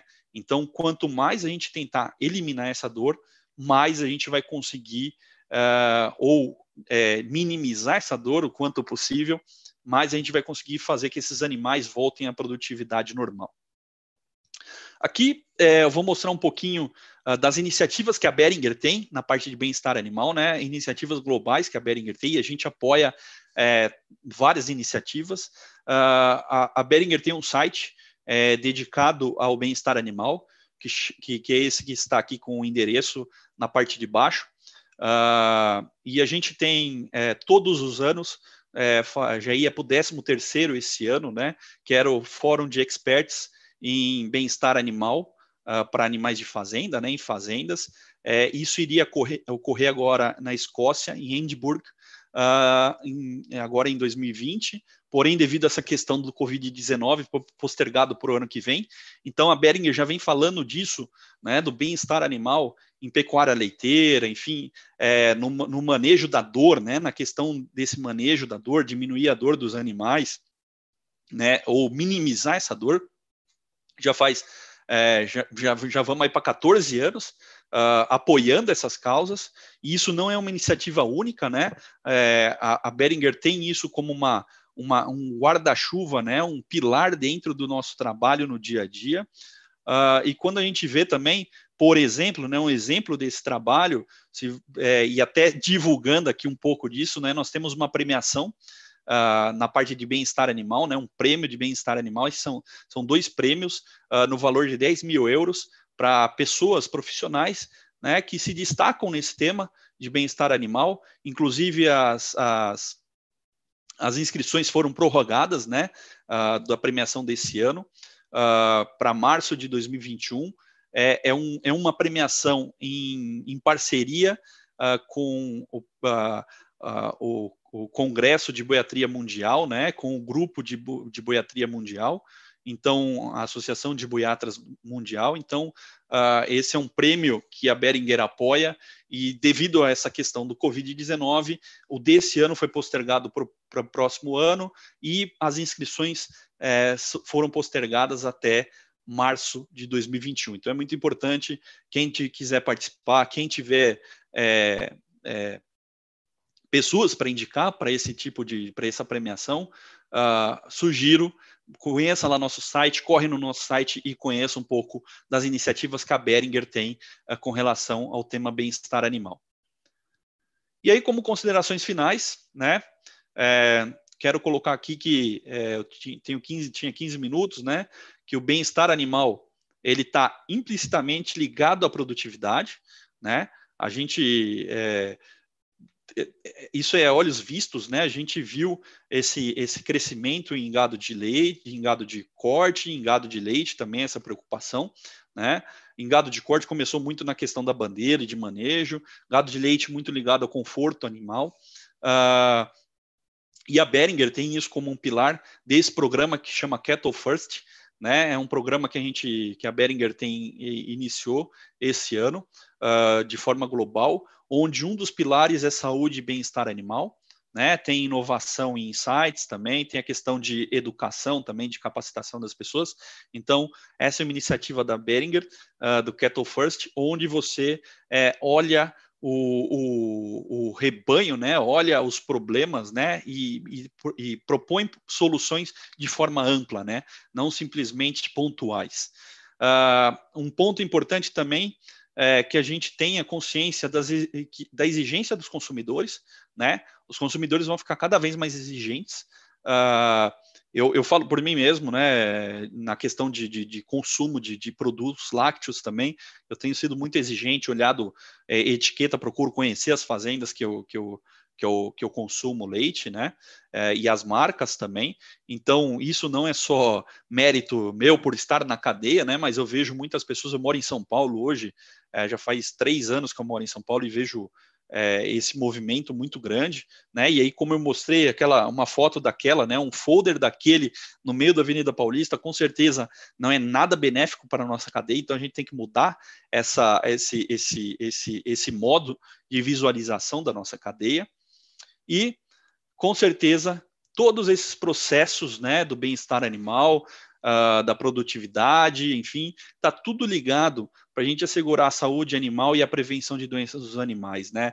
É, cada vez mais a gente vê a importância disso, né?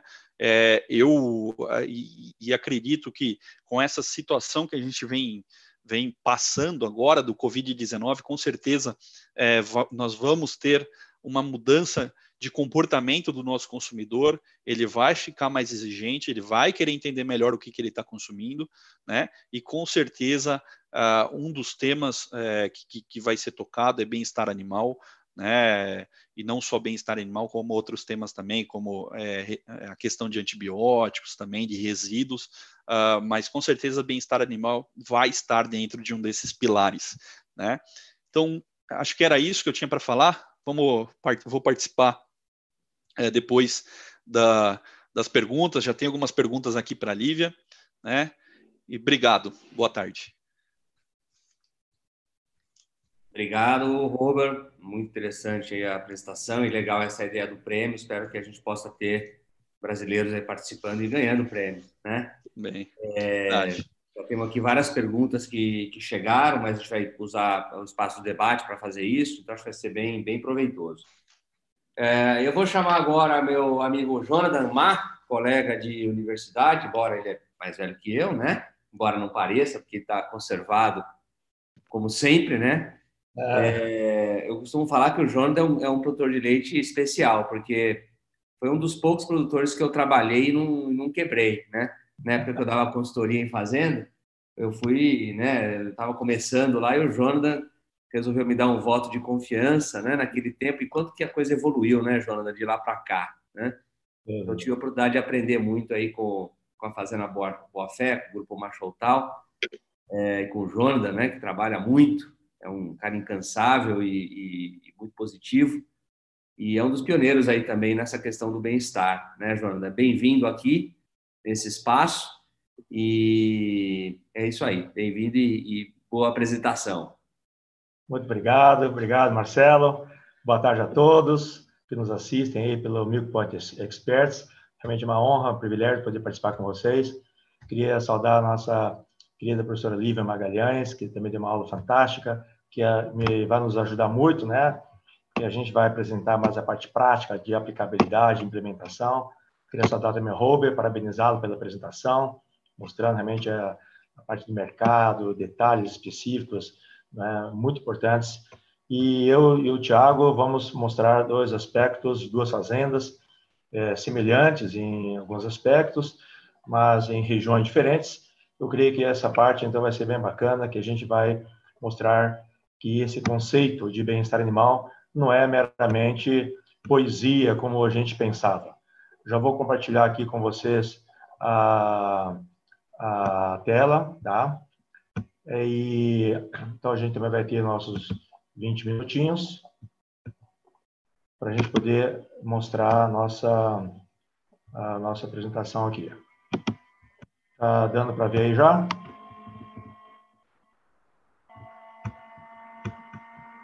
Deu para compartilhar a tela aí? É... Muito bem.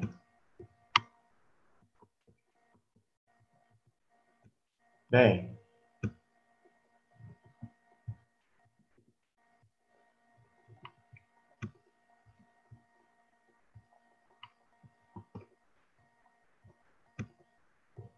acredito que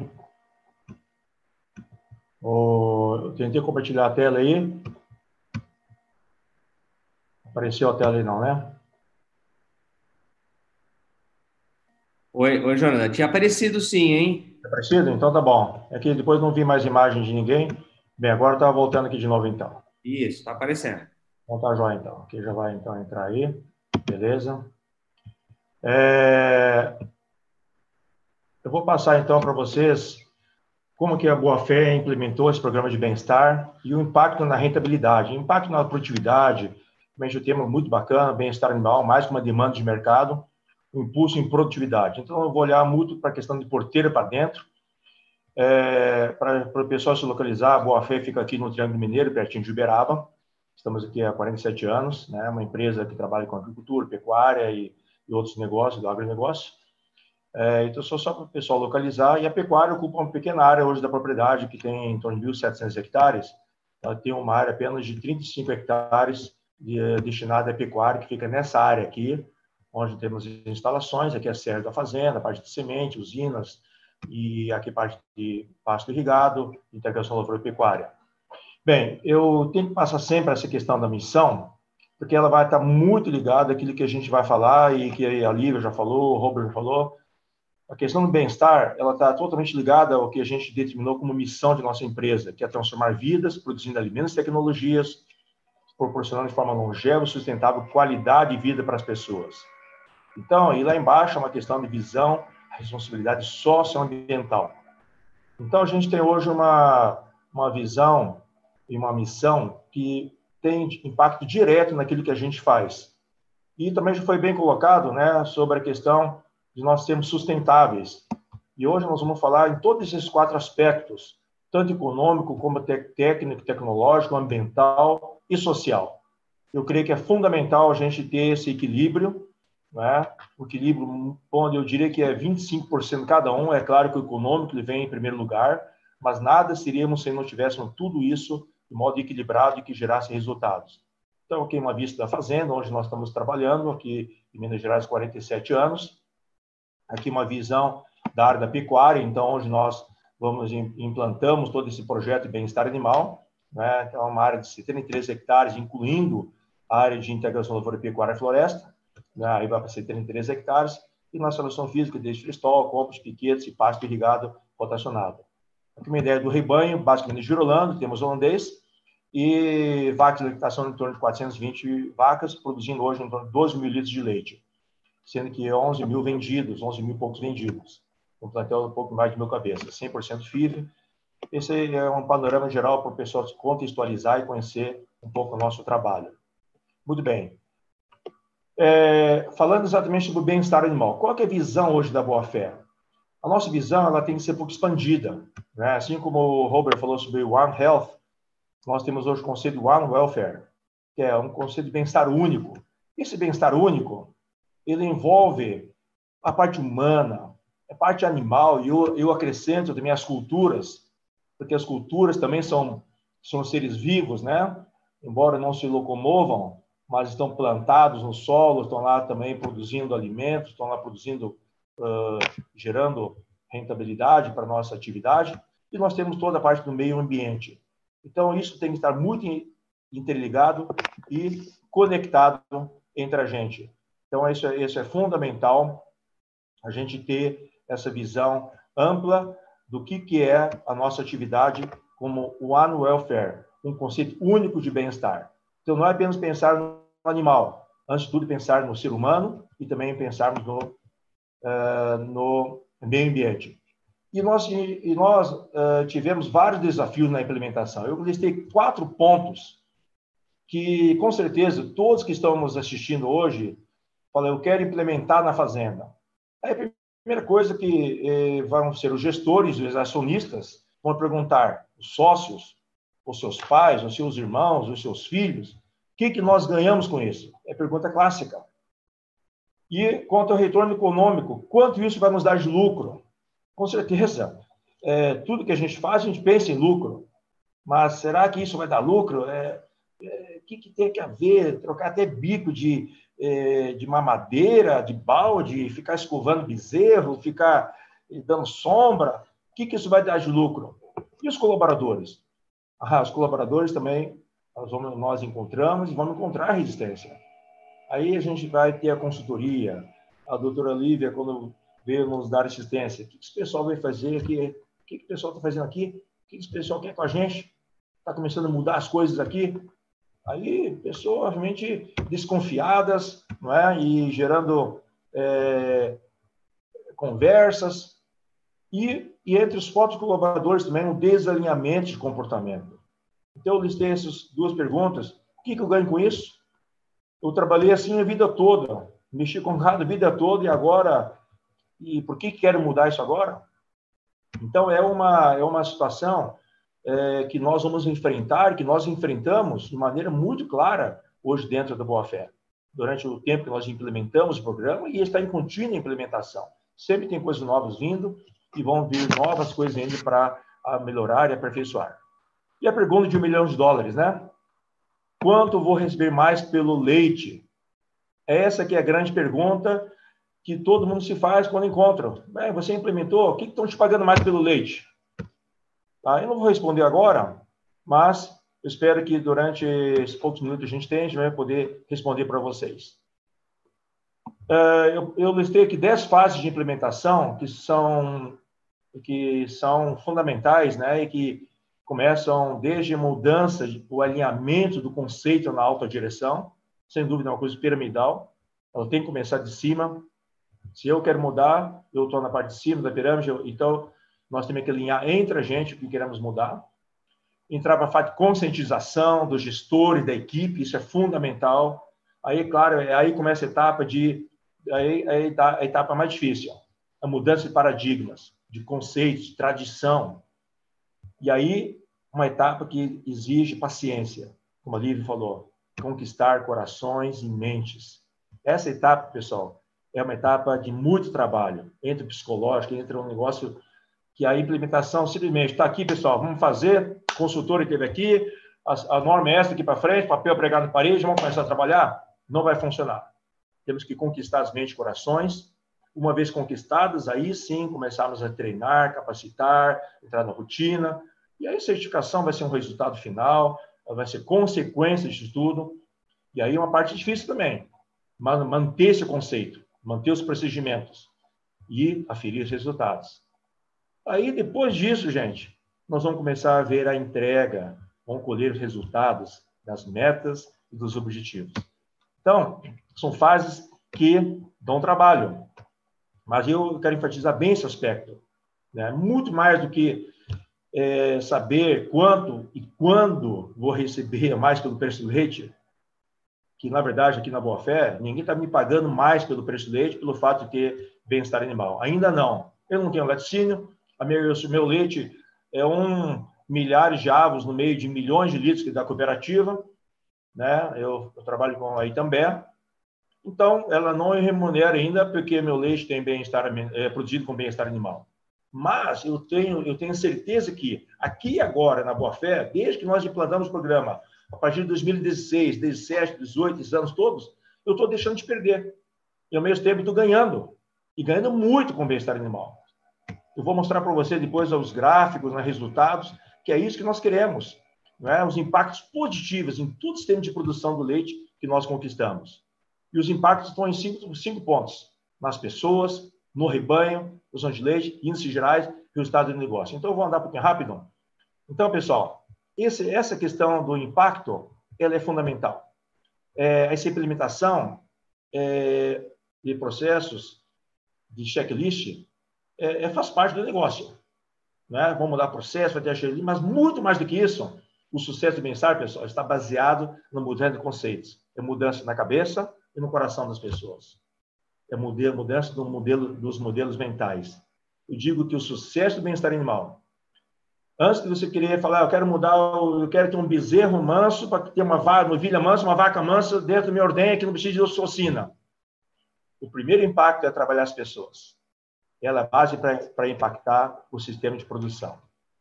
E aí, nessa questão de pessoas, aí o trabalho é um pouco difícil. Não é fácil. A gente sabe a, a máxima que todo mundo fala. Eu prefiro trabalhar com vaca, com boi, do que trabalhar com gente. Gente, se você quer trabalhar com bem-estar humano, com bem-estar animal, primeiro aprenda a trabalhar com gente.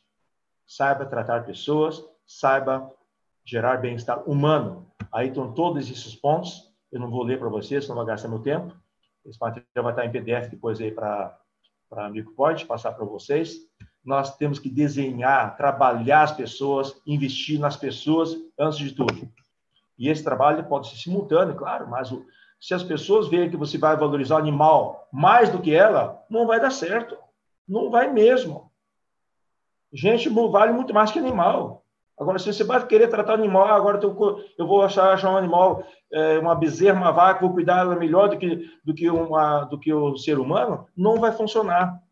Então, quando nós implantamos aqui com a Lívia, com o São Mateus Paranhos, pelo programa de bem-estar animal da consultoria, começamos em dezembro de 2016, fomos até julho de 2017, foram seis meses de implantação inicial no programa, como a Lívia já falou, vou mostrar bem rapidamente, é, gerando boas práticas manejo geral, boas práticas manejo de bezerro. Só aqui só uma foto para vocês verem, pessoal. O, a, o, carrinho de mão que a gente carregava bezerro recém-nascido. Era o mesmo carrinho que carregava, limpava o esterco do curral, depois ia lá pegava o bezerro recém-nascido. O conceito que não tinha conceito. Pegou bezerro, tá bom. Como, como que carregou bezerro, não está nem aí. Então, muitas mudanças colostro, podia dar qualquer colostro, desde que era colostro, tá bom, não tinha classificação. Ah, e dar mamar para bezerro, então? O certo era mamar em 30 segundos. É cortar o bico mesmo com o canivete, quanto mais rápido mamava e mais rápido a pessoa podia ir embora. Agora vai gastar dois, três minutos, quatro minutos, cinco minutos para dar mamar para bezerro. Vou perder meu tempo, vou gastar meu dia todo aqui e não vai gerar resultado não foi fácil e não será fácil para quem quer implementar a mudança de conceitos. E vacina, agulha, né? a gente usava ocitocina em parte do rebanho, hoje não usa, usa é zero, não tem mais ocitocina, abolimos a ocitocina, aliás, até obrigatório né, para um programa de bem-estar com certificação, e agulha, então, reciclável, nem se falava, né? até que em julho, né, um, um mês antes, a gente teve uma prova, a turma levou bomba, levou bomba mesmo, não foi aprovada. Tivemos aí uma segunda etapa, né, Lívia? E aí, então, em julho de 2017, finalmente a equipe foi aprovada após praticamente, aqui está falando seis meses, na verdade, a partir de sete meses, quase oito meses. Né? Começou em dezembro, em 19 de julho a, turma foi, a equipe foi aprovada. Mas foi um trabalho grande. Né? Aqui está todo mundo rindo, mas quando a Lívia chegou aqui, o que essa Lívia veio fazer aqui? O que, que o pessoal está fazendo aqui? Mudando tudo que a gente aprendeu a vida toda. E uma coisa que eu que nos ajudou muito, uma ferramenta fantástica, também nós tivemos treinamento depois, entendemos o sinal das vacas. Hoje está um livro bacana chamado Call Signals, e tem um Young Stock Signal. E esse livro traduz muito bem aquilo que eu aprendi com o professor Vidal, lá de Exalc. O Marcelo deve lembrar. No olhar da vaca, quando se vê uma vaca, quando no olhar da, da vaca que você tem, ela quer conversar com você, se ela está querendo conversar com você, porque certamente ela está sentindo mal, ela não está sentindo bem. Se ela está querendo conversar, ela está querendo mostrar que alguma coisa não está bem com ela. Então, tivemos um trabalho de treinamento muito bacana no campo, treinamentos fechados. Então, pessoal, treinar equipe, capacitar é fundamental. E, e, e esse é o primeiro, é a base para a gente começar a colher a rentabilidade. E no rebanho? Bem, rebanho aqui tem uma série de coisas, não vou gastar muito tempo, é, porque são a parte operacional e prática, né? desde que a Lívia, já mostrou tudo, mochação, nascimento, colostro, aí o citocina zero, leite de descarte zero também hoje, descartado é descarte mesmo, né? como diz no, entre aspas, no ralo, não é? Claro, não vai para o ralo, vai para o tratamento e depois vai para é, e, e, aplica depois junto com o ejeto. É, antibióticos com cultura on-farm, manejo de loja, refrescamento, enfim, uma série de itens que estão bem aí, que é a parte prática do bem-estar animal. E, os, e o bem-estar animal, claro, aplicado em todos os cinco, em cinco setores, gerando resultado, desde setor de cria, é, preparação de bezerra, mamar, o tempo que leva para mamar, colostragem, a segunda colostragem, escovação, o print, né, que a gente fala, o tempo de mamado no balde, no bico, de 5 até 7 minutos em tantos dias, é, preparação das vacas do pré-parto, é, a gente controlar o tempo que as vacas estão ruminando, deitadas. Todas as nossas vacas hoje são monitoradas, ela tem um, ela tem colar, tem pedômetro, né, resfriamento, aspersão, temperatura. Enfim, temos um ambiente de bem-estar onde o animal possa se sentir bem. E, e aí, sabermos como aquele animal também está deitando, seja no compost ou numa cama, e aqui a cama é de borracha, o colchão de borracha, que está o Pedro, nosso gerente, testando, fazendo o teste, teste do joelho, para ver se está gostoso o suficiente, para garantirmos o máximo tempo deitado. E aqui está o material que monitora. Esse material de monitoramento, que a gente usa o Ovalert, sem querer fazer propaganda, mas um sistema que eu conheci na Holanda, muito bacana, a gente consegue monitorar animal por animal. Então, eu acho que o bem-estar animal é saber que eu estou cuidando individualmente de cada animal no meio de um ambiente que tem centenas de animais. Então, eu vejo o animal deitado, está tudo bem com ela? Não, às vezes o animal está deitado porque está doente. Mas eu posso monitorar quanto tempo o animal está comendo, quanto tempo está deitada, em pé, bebendo água, lote por lote, né? o tempo que está descansando, o tempo que está comendo. E aí eu sei que se ela descansou mais, deitou mais do que o normal, abaixo da curva, acima da curva, então já entro com problema se tem casco, tem mastite, tem infecção, cetose. Então, a gente vai conseguir monitorar o animal e entrar com medidas preventivas ou, na fase inicial do problema, também proporcionando melhor bem-estar para o animal. o impacto na rentabilidade do leite. Vale a pena investir? Seja na pessoa, investir no rebanho e o leite. Hoje nós estamos vendo o nosso leite, claro, né? não é apenas o bem-estar, mas o bem-estar provoca um aumento na produção de leite, um aumento na média do leite, a cada ano melhorando a nossa média do leite. Hoje nós estamos com uma média, né, é, neste mês de março, nós estamos batendo já a média de praticamente 29, quase 30 quilos de leite de, em 420 é, vacas, praticamente. Então, alimentando o animal, dando quatro vezes, dando comida fresca a cada seis horas para o animal, é, deslocamento. Claro que isso gerou investimento, gerou, mas gerou retorno. E o retorno está na produção de leite, na produtividade que nós queremos. Então, eu, são vários itens que estou mostrando para vocês, tempo de, de, preparação do animal, até que a vaca possa ser ordenhada, no ambiente silencioso, tranquila, descido do leite, aproveitar bem o descido do leite, ter animais ruminando, holandeses com girolando misturado lá, mas resultando em, em produção de leite. E os índices gerais mostrando a rentabilidade. Qual é o impacto do bem-estar? É só o bem-estar? Não, bem-estar não é a soma de tudo isso. Então, nós vamos ter realmente um, leite de melhor qualidade, seja em proteína e gordura.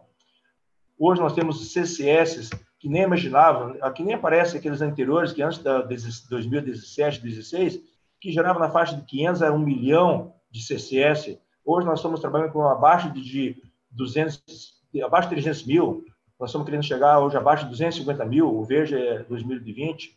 Quer dizer, a gente está querendo melhorar a CBT, né, 5, 6 mil, 4 mil, é, percentual de reprodução, marido gestantes, novilhas, índice de concepção, taxa de prenhez, enfim, pessoal, reduzindo a idade média de parto, bezerros mais bem criados, menor nível de mortalidade, menor nível de morbidade, maior ganho de peso, idade média de primeira cobertura mais precoce, primeiro parto mais precoce. Quer dizer, isso é rentabilidade que vem de um trabalho de bem-estar animal né? peso médio na desmama, né?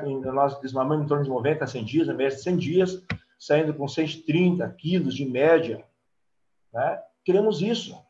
Produtividade, rentabilidade, menor de mortalidade. Mortalidade, claro, existe momentos que tem pico, dá um problema, dá uma falha, alguma falha no manejo, tem, nós temos os picos de alta, mas também a tendência é que está sendo de baixa. Graças a Deus, estamos melhorando. É isso que nós queremos. Então, qual que é o resultado? Meu time meu já ligou aqui, estou acabando já. Qual o resultado do negócio na rentabilidade?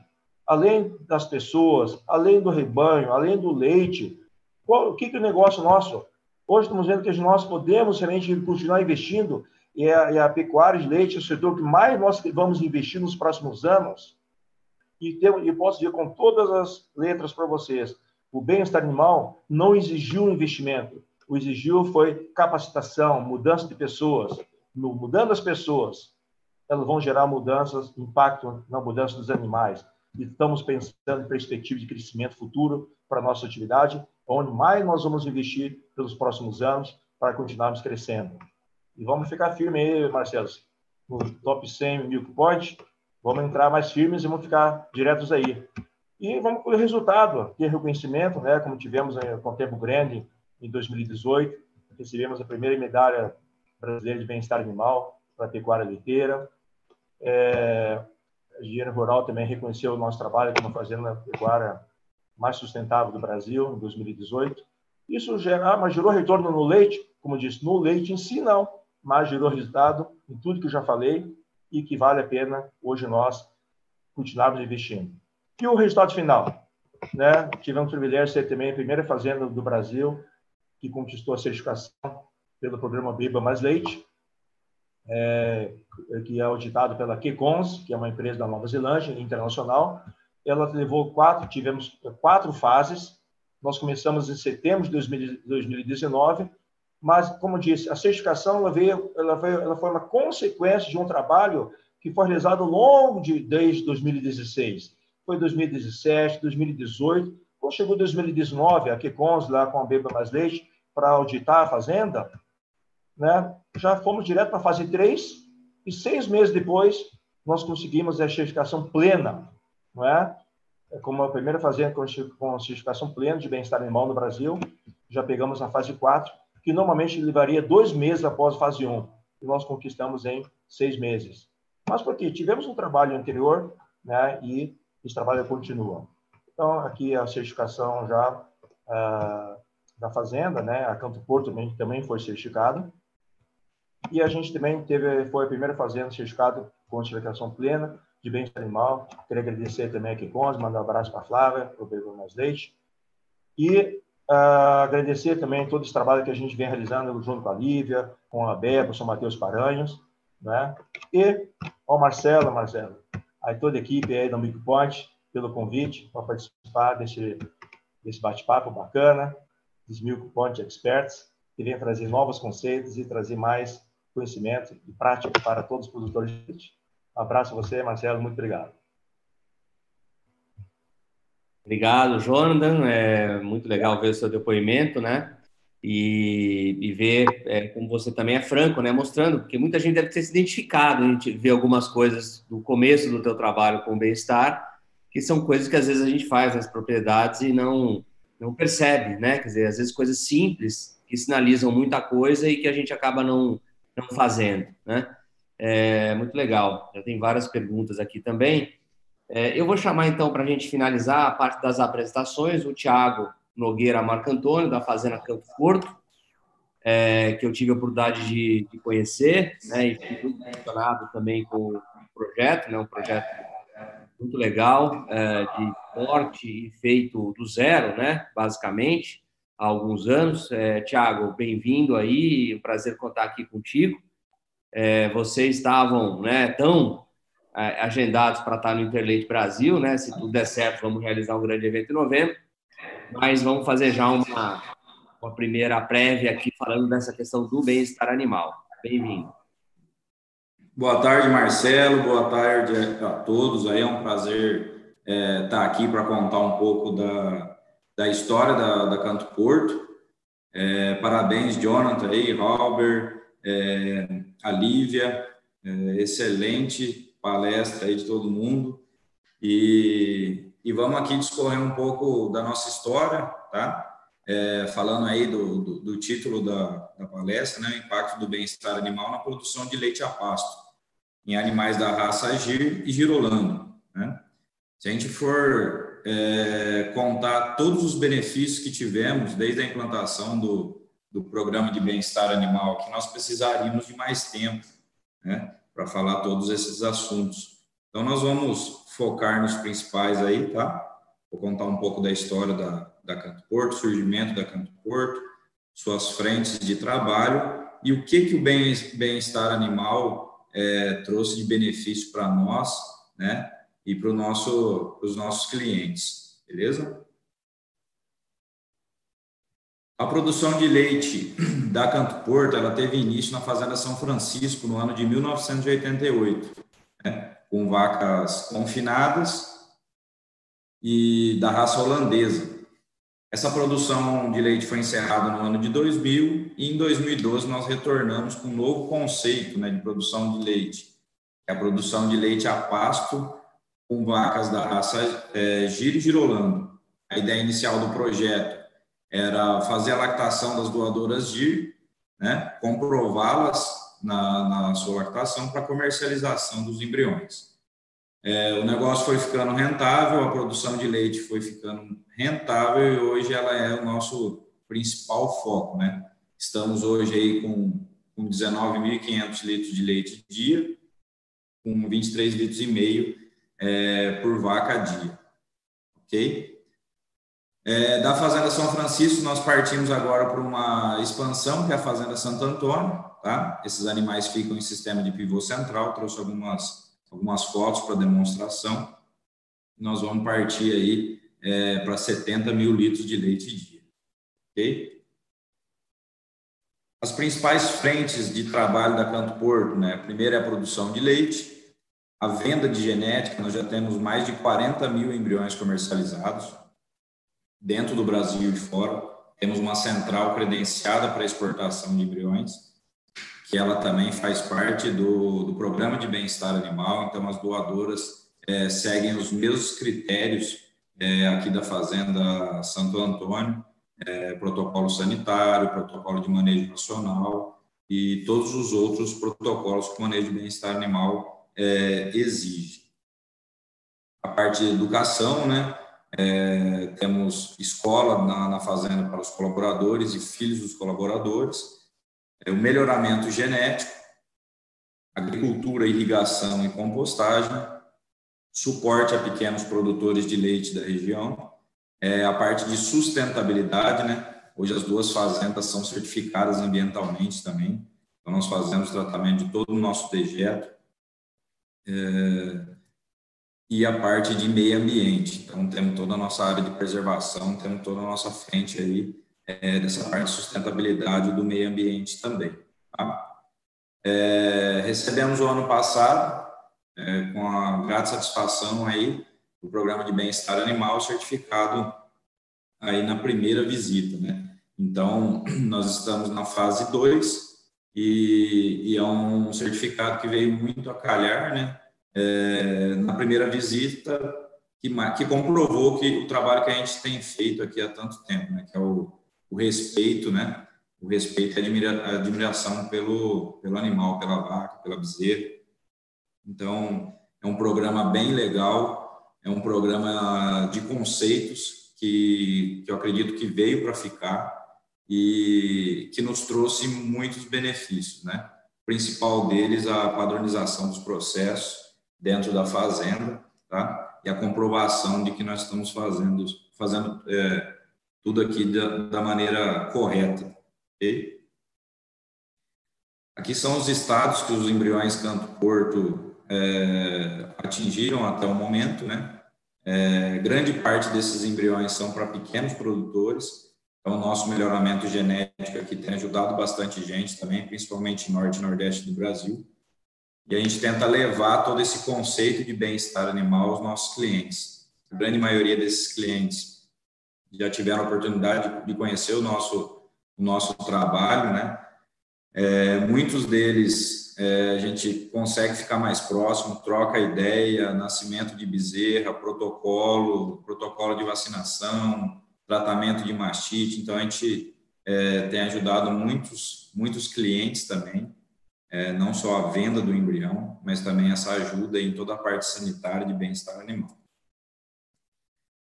Temos o auxílio aqui a pequeno produtor da região, né, que nós demos start o ano passado também, é, que é o nosso vizinho. Ele já tem animais com genética Canto Porto, já tem animal produzindo lá, e ele recebe toda a nossa assistência técnica e os embriões com genética Canto Porto lá. Já começou o trabalho dele é, de produção de leite e tem é, seguido os nossos passos aí na parte de no respaldo aí de bem-estar animal.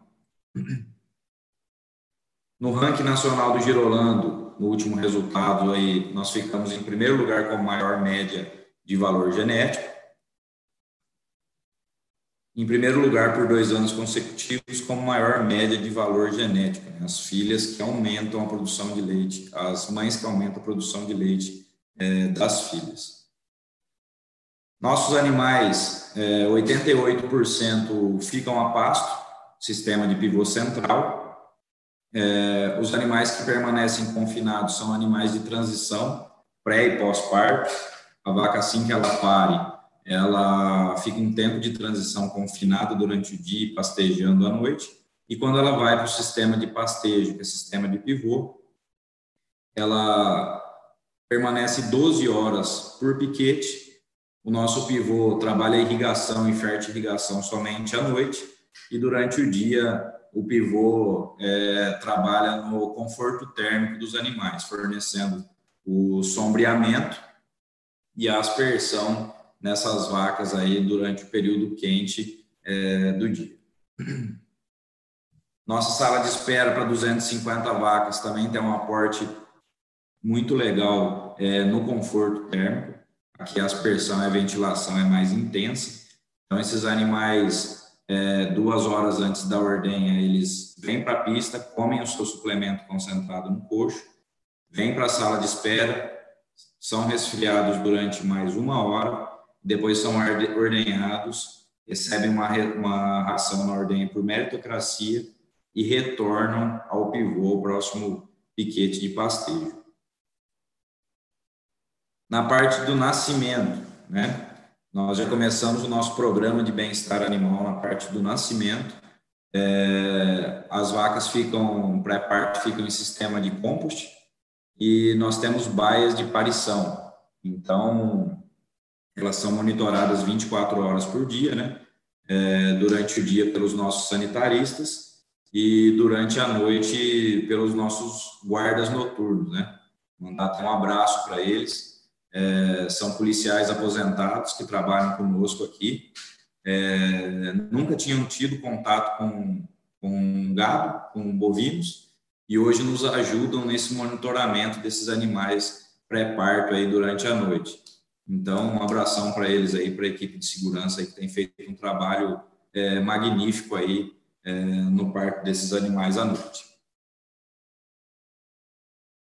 Aqui mostrando um pouco do que a Lívia falou na palestra dela, né? Essa estrutura, na verdade, ela foi bolada depois de uma palestra que eu, que eu presenciei o ano passado, é, mostrando a importância da, da baia de parição e principalmente da colostragem, né? Da presença da mãe a presença do afago e escovação no pico de IgG da bezerra.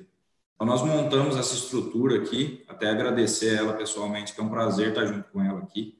Essa estrutura foi montada aí, é, vamos dizer assim, é, por culpa dela, né?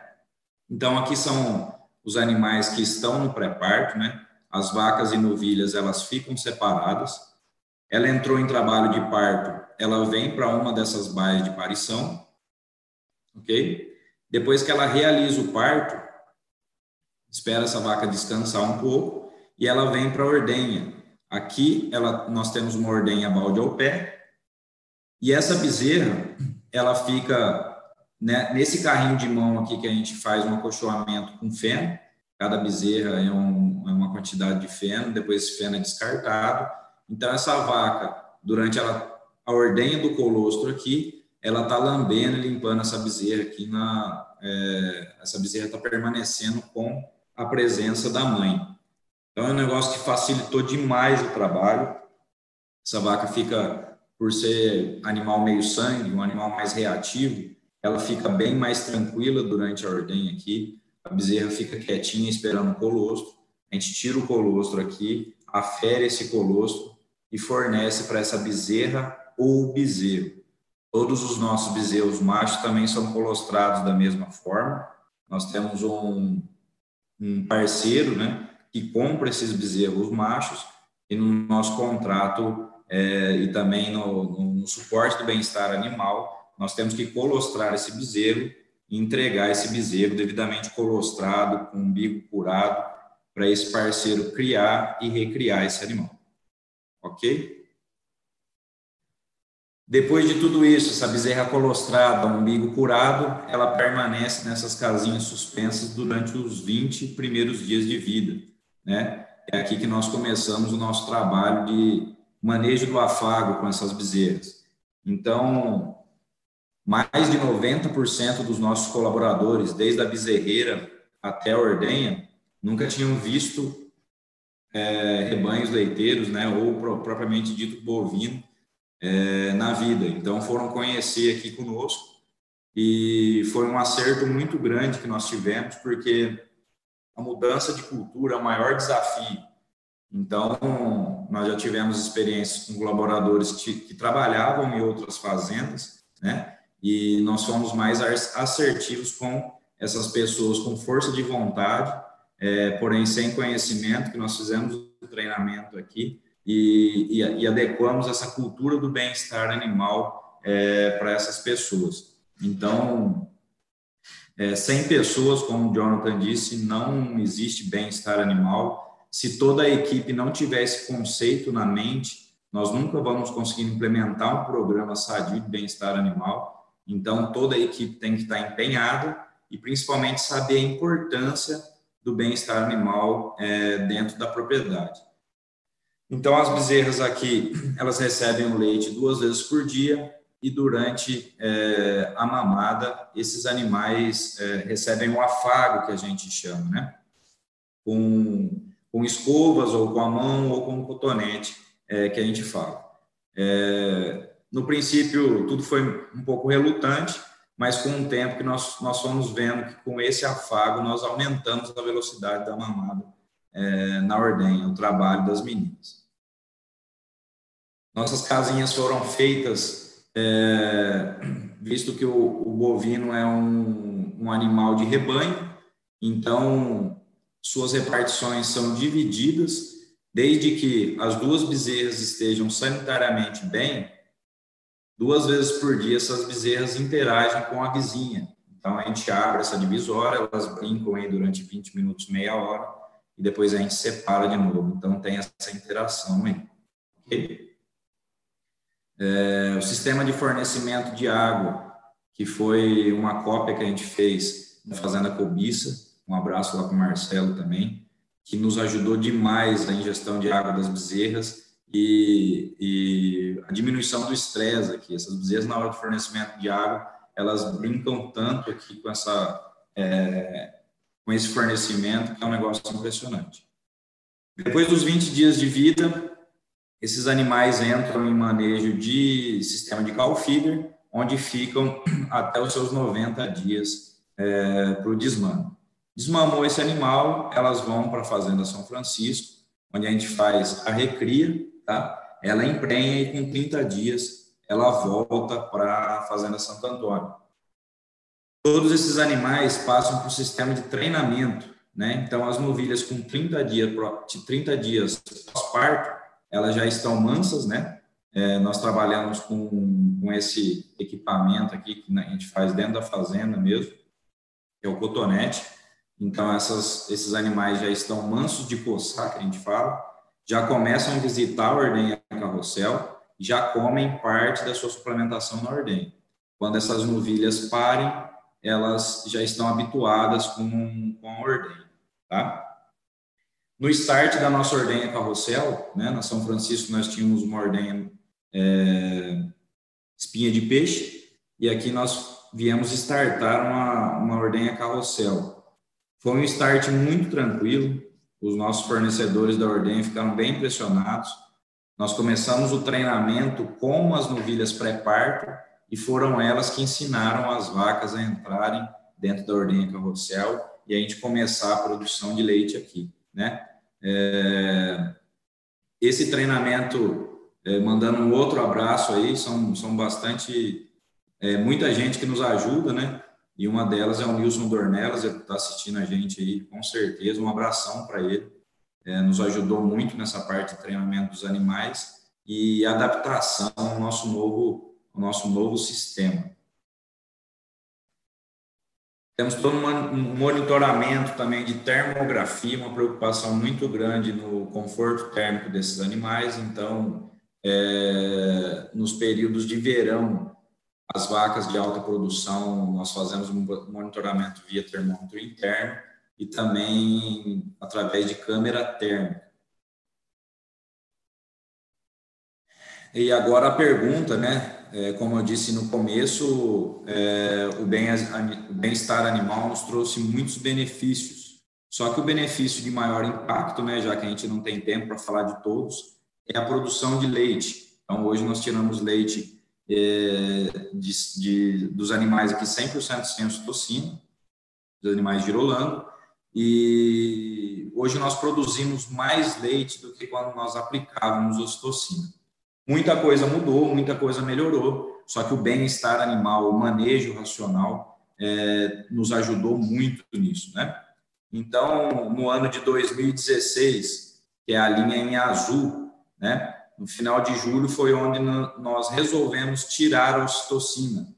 Nós ainda não tínhamos o treinamento dos animais, tiramos a ocitocina e viemos trabalhando uma média muito baixa, sofremos por um, por um longo período aí, né?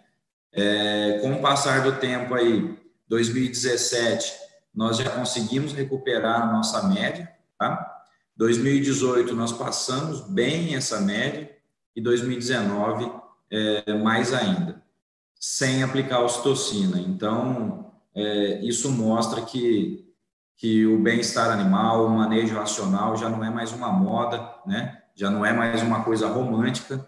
É, o bem-estar animal, além além do, do, respeito com o animal, é dinheiro. A pessoa que não pratica, a pessoa é, que acaba deixando isso de lado, ela está perdendo dinheiro, né? Aqui é um, um, exemplo muito bacana disso. Então, hoje nós produzimos, né, quando comparado aqui a, a drástica queda que nós tivemos devido à retirada de ocitocina, hoje nós estamos produzindo 2,7 litros a mais do que quando nós fazíamos o uso da, da ocitocina.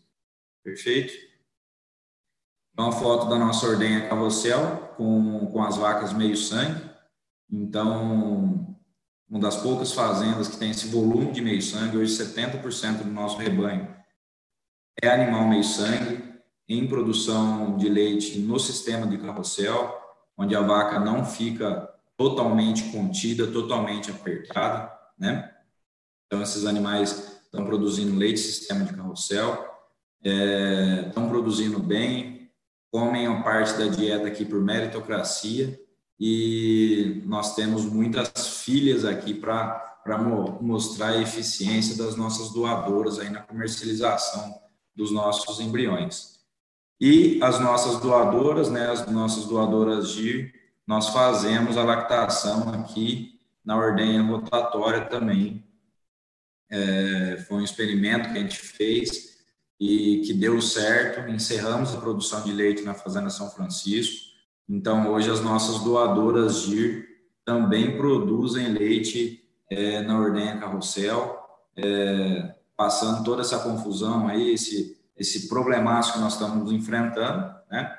é, convido a todos aí para vir aqui conhecer um pouco do nosso trabalho. Muito obrigado a todos, é, estamos à disposição. É, sigam a gente no Instagram aí para dúvidas dos embriões, da produção de leite, para visitas. É, muito obrigado pelo convite. É um, sempre um prazer aí é, estar com vocês e poder mostrar um pouco do nosso trabalho aqui. Então, eu sigo à disposição aí para as perguntas e, e muito obrigado. Legal, Thiago, parabéns, muito bom aí a explanação, muitas fotos e essa experiência que vocês estão, estão criando aí nesse projeto no, relativamente novo, né? É, a gente está com várias perguntas aqui, eu vou dar uns recados também que me pediram para falar. Né? Primeiro, a gente está com uma audiência bem ampla hoje, tem gente, inclusive, da Guatemala, Colômbia, esse negócio do online é impressionante, né? Porque a gente acaba chegando em vários países, não só no Brasil, né? Muito legal. A outra coisa é que nós vamos ter o, o Milk Point Experts no dia 14, às duas horas, com a equipe do IDEAGRI e com a participação também do professor Paulo Machado, né, aqui da Clínica do Leite, o pessoal está perguntando se o professor Paulo não vai estar em nenhum programa, tal. Não, ele vai estar nesse programa da, daqui dois dias, tá? Então, depois vai lá e se inscreve para garantir. É, uma pergunta aqui do Wisner Castilho, é, acho que para a Lívia, né? Na Europa, 14 horas deitada, no clima tropical deve ser menor, ele está colocando, né? Qual o tempo que deve permanecer deitado no clima tropical? Tem essa diferença? entre clima tropical e clima temperado? É, não, é, tem mais diferença quando a gente fala de raças, né? O clima ele vai interferir na questão, por exemplo, uma vaca que tem muito calor, ela evita muitas vezes deitar porque ela acaba perdendo metade da sua superfície corporal para perder calor. Então, isso é um ponto importante, mas isso é dela, né? a questão do clima não interfere tanto. Mas alguns trabalhos que a gente tem verificado, principalmente com animal girolando, animal cruzado, tem uma variação de duas a quatro horas de diferença para menos, mas é, ainda precisa estudar um pouco mais. Então, nós podemos falar que se na Europa são 14 horas, aqui no Brasil um, um bom tempo para nós se baseia aí entre 12 e 10 horas. 12 e 10 horas, muito bom. Tiago, é, nessa questão aí, né, você tem um projeto de exploração a pasto relativamente grande, né? E a gente sabe que nos sistemas a pasto, é, a partir de um certo porte, muitas vezes a questão do deslocamento é um, é um problema, né? É, o quanto que isso é problema para vocês hoje? O que, que vocês fizeram ou o quanto que não não é problema, né? Quer dizer, dá para lidar bem com essa questão do deslocamento para áreas de pasto mais mais longe da ordenha.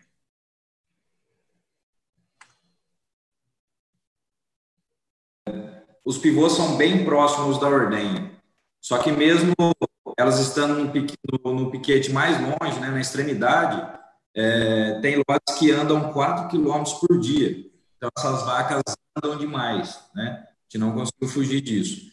O trabalho que nós estamos fazendo é do melhoramento genético, procurando animais mais, é, medianos, né?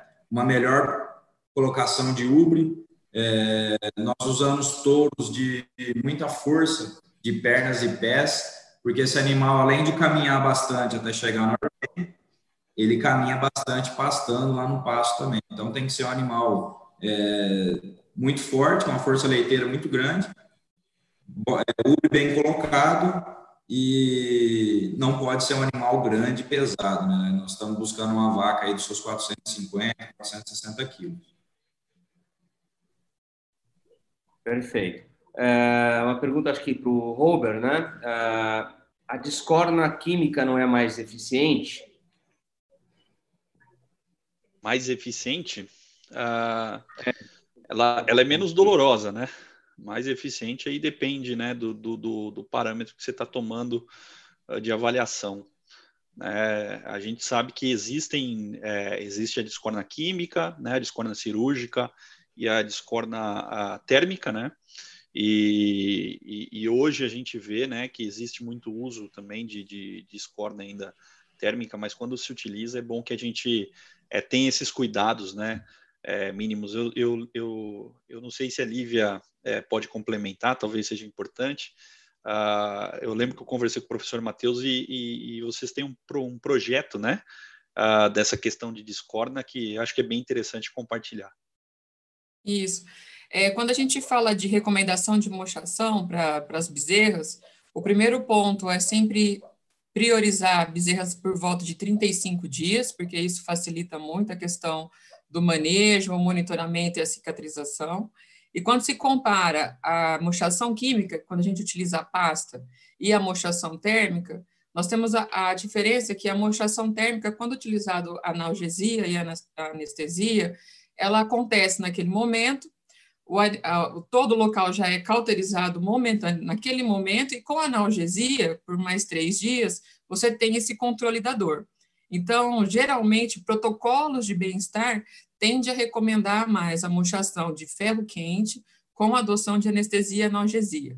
A questão da pasta é por ela ser cáustica, ela é muito, ela é abrasiva, acredita-se que não precise se utilizar é analgesia ou anestesia. Anestesia nem tanto, mas analgesia. Mas ela, por ser um produto que acaba queimando por muito mais tempo do que a, a, o ferro quente, isso traz mais incômodo para o animal. Então, quer seja você utilize a mochação a ferro quente, ou quer seja que você utilize a mochação química, nesses dois casos é necessário o uso da analgesia, pelo menos, para que haja esse controle da dor. Mas isso que o Robert falou é verdade, a gente tem um projeto e a gente está aguardando agora esse, esse momento para tranquilizar, para poder fazer esses estudos. Legal, uma pergunta aqui para o Jonathan, da Estes Maria, que está sempre com a gente aí, obrigado aí pelo prestígio. É muito bom saber o histórico de anos atrás da boa-fé para se chegar à eficiência do bem-estar animal e ganhar a certificação. Quais os planos futuros a partir de agora? o que a propriedade pensa para um futuro próximo. O que, que o Jonathan vai inventar agora? Bem, nós estamos aqui em, em processo, claro, de produção de leite, como já falei, a gente, com certeza, a gente quer continuar crescendo, desenvolvendo, né? Mas, inclusive, Marcelo, pegando gancho exatamente daquilo que, do, desse trabalho fantástico que você vem fazendo, é, na semana passada falou-se falou sobre a questão da biosseguridade. Então, é um item também que nós vamos entrar firme para trabalhar, para desenvolver, implantar um programa de biosseguridade pleno também aqui na Boa Fé. É, e não é só questão de certificação. Como eu falei, eu não, nós, nós, nós, nós não trabalhamos para ganhar certificação, nós trabalhamos para ter retorno em cima de melhores índices. Os melhores índices vão gerar melhores, melhores resultados que vão, pro, pro, no final, gerar melhor rentabilidade para a gente. Né? Então, essa, essa, é a nossa paga, esse é o nosso resultado. E a biosseguridade é um passo, é um passo importantíssimo. Eu participei também do, do webinar da semana passada, pude aprender muita coisa e a gente ainda está ainda mal mal começando nesse sentido. Haja vista o que nós estamos vivendo hoje, a questão da pandemia, né? A gente vê que nem nós estamos seguros. Imagina os animais.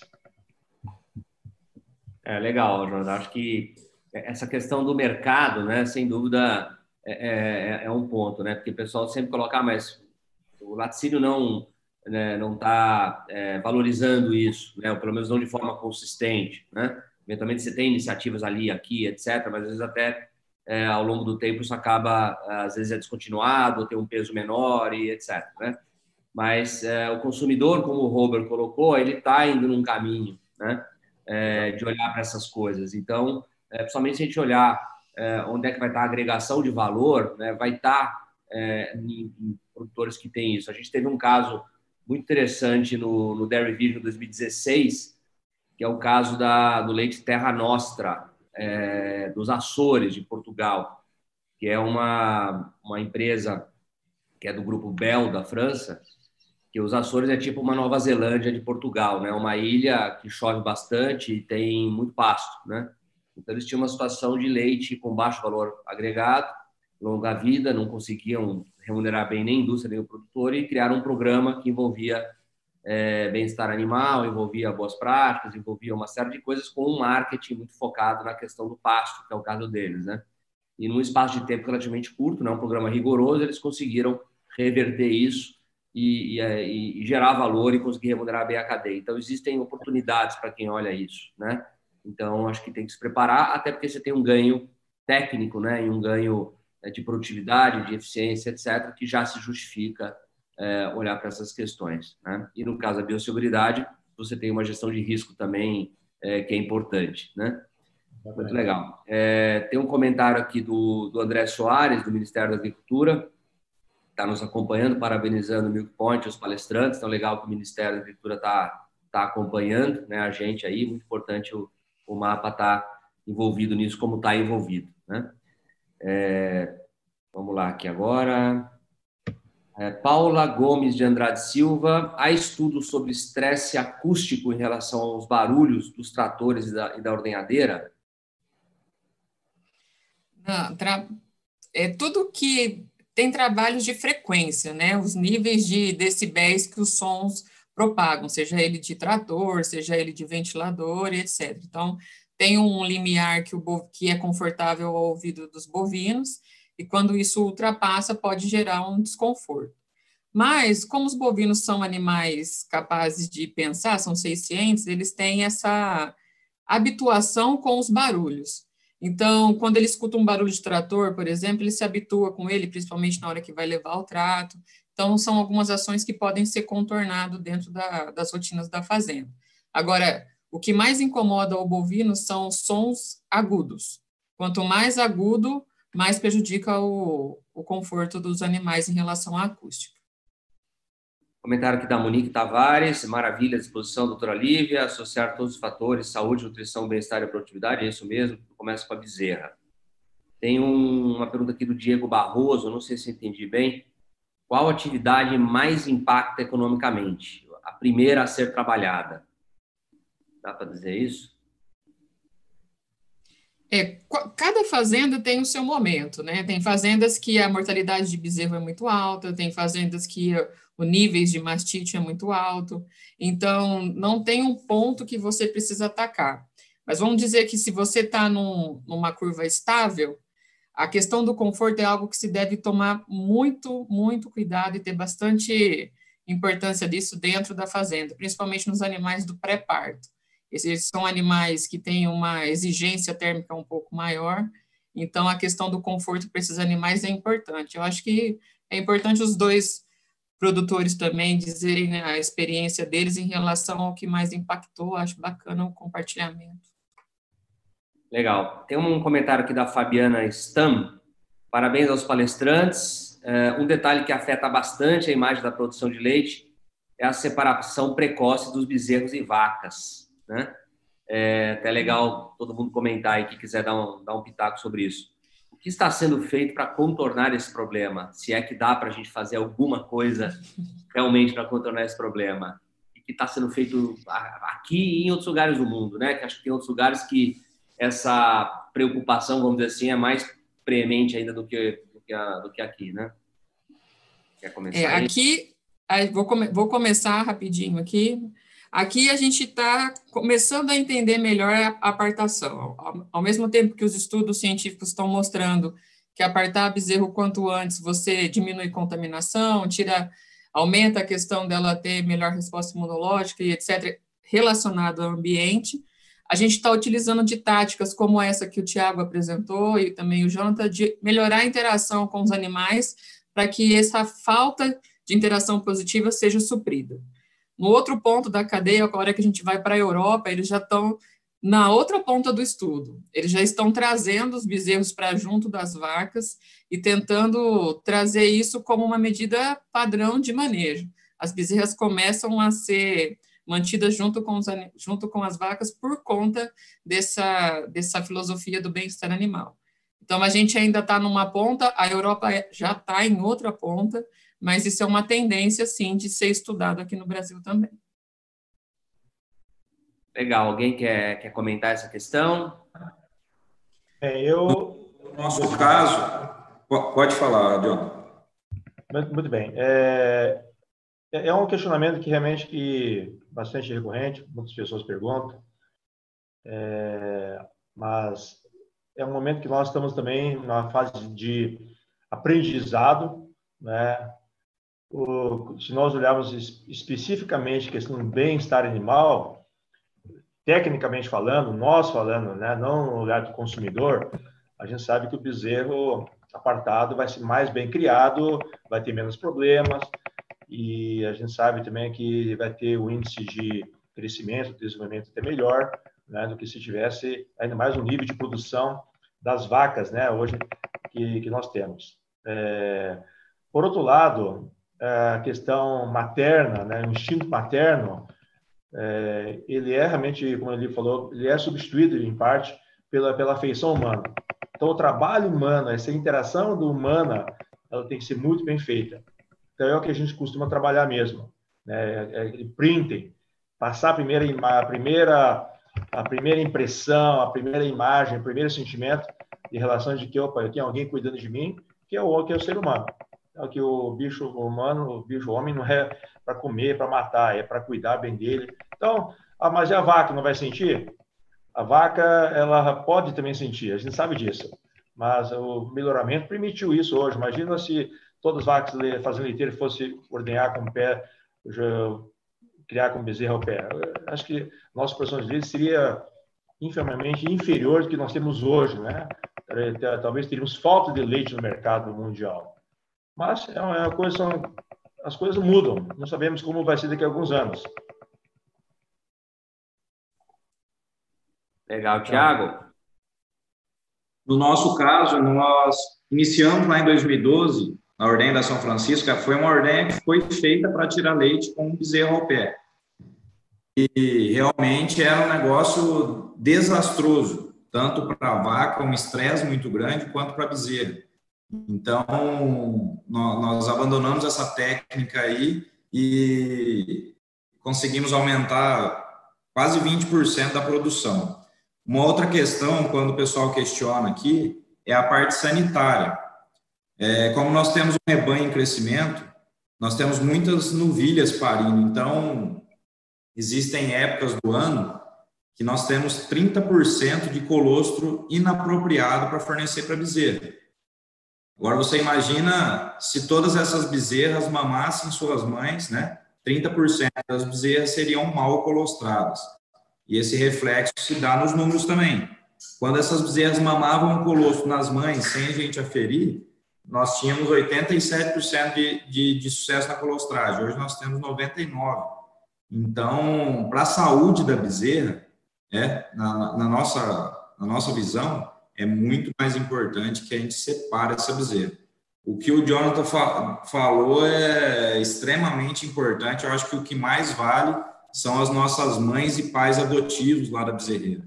Eles que vão fazer a diferença aí no, no, no trabalho.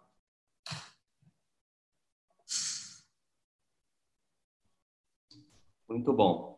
Uh, Robert, tem uma pergunta aqui para você, que é a seguinte: como da Ana Caroline Alvim Duque, gostaria de saber a sua opinião de como a indústria pode ajudar nesse cenário do bem-estar animal. Né? Você até já falou bastante coisa da, da, da Beringer, mas, enfim, complemente aí. E aí te aproveito e passo a bola para você fazer alguma pergunta aí que você queira para um dos nossos convidados. Sim. É, bom, eu mostrei algumas iniciativas né, que a gente tem feito. Uh, a gente uh, começou lá em 2005 trabalhando com gado de corte, então a nossa equipe, a gente treinou nossa equipe para fazer treinamentos uh, lá atrás com gado de corte, é, com bandeiras, né, o manejo. há dois, três, dois ou três anos atrás também nós iniciamos um trabalho com a BEA, uh, também uh, de treinamento de equipe também. Uh, recentemente a gente teve algumas mudanças dentro da empresa e aí a gente acabou é, dando um stand-by nesse trabalho, porém a Beringer continua né, com iniciativas, essa premiação, acho que é um, bom incentivo né, para a gente é, ter pessoas envolvidas no bem-estar animal, né? Inclusive seria muito interessante se a gente, como o Marcelo colocou, se a gente tivesse alguém uh, do Brasil sendo premiado né, com esse tema, e, e, e a gente sabe que, que, que, existem excelentes pesquisadores reconhecidos uh, mundialmente aqui na, no tema de bem-estar animal. Um exemplo é a Lívia, o professor Matheus Paranhos também. Uh, então, é, são iniciativas que a gente tem tem feito, né, que a indústria tem feito de forma massal, que aí são essas comunicações, ter site, uh, uh, fazer esses comunicados via é, premiações, né, estímulos que são feitos. Uh, tem a nossa equipe de campo, que na verdade é, são, é pequena, né? É uma equipe pequena, então não consegue atingir todos os produtores. Uh, mas a gente tem apoiado muito iniciativas nesse, nesse tema né, de bem-estar animal. Uh, não só no bem-estar animal dito na questão de é, ambiência, manejo, mas também na questão de é, o manejo, né, ou gerenciamento, ou a questão de você tentar diminuir a dor, né, diminuir é, os impactos uh, das dores, enfim, e de problemas para a produtividade dos animais, né, e para o bem-estar do animal. Então, isso tudo acaba, acaba sendo iniciativas que a indústria acaba fazendo, né, que nós, como indústria, estamos fazendo. Não posso dizer das outras indústrias, né, posso falar da, da, da Behringer, a gente tem é, isso como bandeira e como um dos nossos pilares é, de desenvolvimento, né. Aí, uma pergunta que eu queria é, é fazer, principalmente é, para a Lívia, né, é, que eu, que eu e, e, e, tal, e talvez também para o Jonathan e para o Thiago também, é, eu vi que é, o Jonathan mostrou muitos dados também de aumento de produtividade ali. Se eu não me engano, estava um pouquinho mais ali na produção de leite, você via ali aumentos em torno, fazendo uma média, né? Lógico, ali tinha uma diferença durante o ano, mas de 10% aí de aumentos durante os três anos né? E também é, índices reprodutivos, enfim, melhorando. Uh, mas principalmente o que me chamou a atenção é a questão do impacto da retirada da ocitocina, né? Eu queria entender um pouco mais, é, que, e talvez vocês falarem um pouco, né, descrever um pouco mais, uh, do impacto do bem-estar é, na produtividade em si, né? O que, que a gente pode ver na questão das doenças também, né? O que, que pode ter impactado uh, na prevalência de doenças, né? E, e, e, e também uh, a questão que eu acho que já foi falado um pouco mais, é, talvez é, falar um pouquinho mais da questão do envolvimento da equipe, né? Que eu achei super interessante isso. Isso é um tema que é, a gente discutiu a semana passada na biosseguridade, é um tema no bem-estar animal, na implementação. Uh, quando a gente trabalhou lá no começo com bem-estar animal também, que nem eu falei, em gado de corte também era, era, era o nosso gargalo, né? E aonde é a gente tinha que mais atacar. Então são várias perguntas, né? Mas acho que é, principalmente esse, esse ponto uh, do, do, do, trabalho que você tem que fazer com a equipe, né, de gestão de pessoas. É, aproveitando a pergunta do, do Robert, tem uma pergunta que a gente já mata ela, que foi é, para o Thiago, no caso, né, porque acho que o João explorou mais isso. Qual, quanto tempo demorou para treinar o pessoal sem experiência? Tá? Então. É, o crescimento da fazenda foi, foi, crescimento da fazenda ele foi muito é, gradativo, né? Apesar da gente fazer as coisas rápidas, ele, ele foi um crescimento rápido e, e organizado. Então, nós conseguimos é, ir fazendo isso é, em partes. Eu acho que a grande chave que a gente conseguiu é, são pessoas que nos ajudam nesse treinamento, né? É, nós temos o Carlão lá na São Francisco, que é o responsável da CRI e Recria, a Érica aqui na Ordenha, né? O Geraldo, que é um grande gestor, que é meu pai, né? Está na fazenda há 26 anos. Então, nós temos essas pessoas chaves que conseguem, é, a gente consegue distribuir os alunos, vamos dizer assim. E, e o treinamento, ele é rápido, porém é diário. Então, a gente tem que ter um acompanhamento diário, um acompanhamento semanal, né? É, a gente precisa estar junto com essa pessoa. A pecuária de leite não é fácil, né? Então a gente tem que estar dando apoio, tem que estar ali colocando uma teteira junto, tem que estar ali colostrando uma bezerra junto para essa pessoa se sentir apoiada, né? Se sentir valorizada e aprender todos os processos. Né? A pecuária leiteira é feita de detalhes, então esses detalhes que a gente tem que tem que passar. Assim, mas para resumir, uma pessoa na ordenha, né, na nossa experiência aqui, é, de 20 a 30 dias ela está pronta para entrar no processo, tanto pré-dip, secagem, colocação e pós-dip. Lá na bezerreira, demora um pouquinho mais, aí já é seus 40, 50 dias para ela estar tá totalmente preparada. Lembrando que é uma pessoa que é, acabou de conhecer o animal. Então, é mais ou menos nesse, nesse período aí. Tá. Voltando na pergunta do, do. Quem quer comentar? É, posso, posso falar. Em relação à retirada da ocitocina, ela não é um manejo fácil. Né? Às vezes as pessoas contactam a gente falando que quer tirar a ocitocina da fazenda e a gente, pela nossa filosofia de trabalho, que é poder entender essa visão holística de tudo que pode acarretar dentro da fazenda, principalmente os impactos que isso tem tanto para o bem-estar animal quanto para a produtividade, nem sempre é fácil. Eu sempre costumo aconselhar que quando a gente está trabalhando com animais, com novilhas no pré-parto que nunca entraram na sala de ordenha, a chance da gente conseguir sucesso ela é muito maior quando a gente fala de tirar a ocitocina de animais que já estão acostumados a esse manejo há longos anos. Então, tem fazendas que se arriscaram aí a tirar a ocitocina de uma vez e não conseguiram sair dali por, por conta da quebra de leite e isso não ter sustentabilidade em relação à vitalidade econômica quando a gente fala de produção.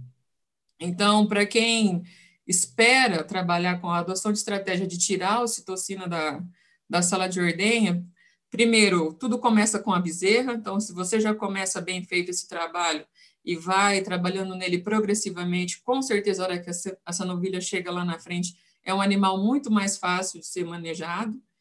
E se você já quer atuar nas duas pontas, eu tenho a minha bezerra, então eu começo pela minha bezerra, mas eu já tenho animais dentro da sala de ordenha que eu quero minimizar isso, trabalhe primeiramente com foco nas novilhas, nos animais do pré-parto, fazendo essa preparação, levando os animais para conhecer a ordenha, e depois trabalhem com as suas vacas. A gente sabe que isso não tem uma regra de bolo, tá? O que dá certo para a fazenda A não dá certo para a fazenda B, mas dá certo para a fazenda C. O que, que precisa ter é isso que os dois produtores falaram muito bem, é de pessoas comprometidas e entender aquele contexto. Então, não adianta nada um consultor chegar a fazer um treinamento e ir embora, sendo que a pessoa que está ali realmente não comprou essa ideia. Então, os impactos para a questão do bem-estar animal, além de sanidade que nós estamos falando, que é a questão de flebites ali na, na veia mamária, onde tem essa aplicação, o próprio contágio de doença, a gente falou de tripanossomose, mas a gente pode falar de leucose, brucelose, que são doenças também contagiosas, altamente contagiosas, a gente também tem a questão da facilidade do manejo. Então, a gente precisa de ter pessoas bem preparadas lá dentro do fosso para que esse impacto do bem-estar animal seja ainda melhor e menor em questão de dificuldade de trabalho para quem está lá dentro do fosso. Legal. Quem quer comentar isso? Jonathan ou podemos... É, a questão de é, ocitocina, é, sem dúvida alguma, foi um dos pontos. Nós já usávamos muito pouco, alguns animais, né, alguns animais de meio sangue, alguns um pouco mais de um quarto, mas a partir do momento que nós tomamos decisão, realmente não vamos usar mais, vamos abolir a mesma, é claro que a gente, tava, a gente tinha que estar preparado para que esses animais que não se adaptassem, claro que eles teriam que sair do sistema. Né? Mas qual não foi minha surpresa que esse índice foi muito baixo, ínfimo. Né? A gente conseguiu uma eficiência muito boa de, de animais né? que, que conseguiram se adaptar e ou pelo menos naquela na, ou talvez fechar aquela lactação daquele jeito, mas iniciar a nova lactação sem ocitocina. E para mim, uma, uma das coisas mais impactantes que a gente teve foi a mudança da questão do leite descarte realmente ser descarte. É, afinal, a gente tem uma bezerreira lá que está sempre com 120, 130 bezerras, é um, um, um consumo médio de 6 litros, né? média 6, 7 litros são pelo menos 700, 600, 700 litros por dia, né? E, e nós estamos, a gente sempre tratou com, com leite mesmo. Claro, usávamos muito leite de descarte, ou leite em tratamento, e também as, as de CCS alta. Mas a partir do momento que nós decidimos dentro do programa de bem-estar, claro que isso já na fase final, na fase mais madura, né, Lívia? Na fase inicial, a gente ainda estava eu estava adaptando muita coisa, mas então falou, opa, mexer no leite ainda não, calma aí, espera um pouco. a ostocina também, vamos, também já foi um pouco mais na etapa final. Então, a gente queria fazer tudo de uma vez. Então, né, pra, já não é fácil o produtor mudar o conceito do produtor. Eu me coloco como produtor. E mexer na equipe também. Opa, aquilo que vai afetar a produção dói no bolso. Mas o dia que nós decidimos realmente eliminar o descarte para descarte mesmo, é, foi uma decisão que eu digo que hoje não me arrependo, vale a pena. O resultado que a gente viu na bezerrada, o nível de sanidade melhorou muito, nível de morbidade, né, nível de mortalidade. A gente está batendo recordes é, contínuos assim, de tantos, tantos meses semanas sem mortalidade de bezerros e morte de bezerras. Isso é um negócio bom, bacana, motiva as pessoas. Mas só por causa do leite de descarte? Não, uma série de coisas vão se juntando. Né? Mas com certeza um fator que fez diferença, e o Robert, foi, claro, além da ostocina, é eliminar o leite de descarte.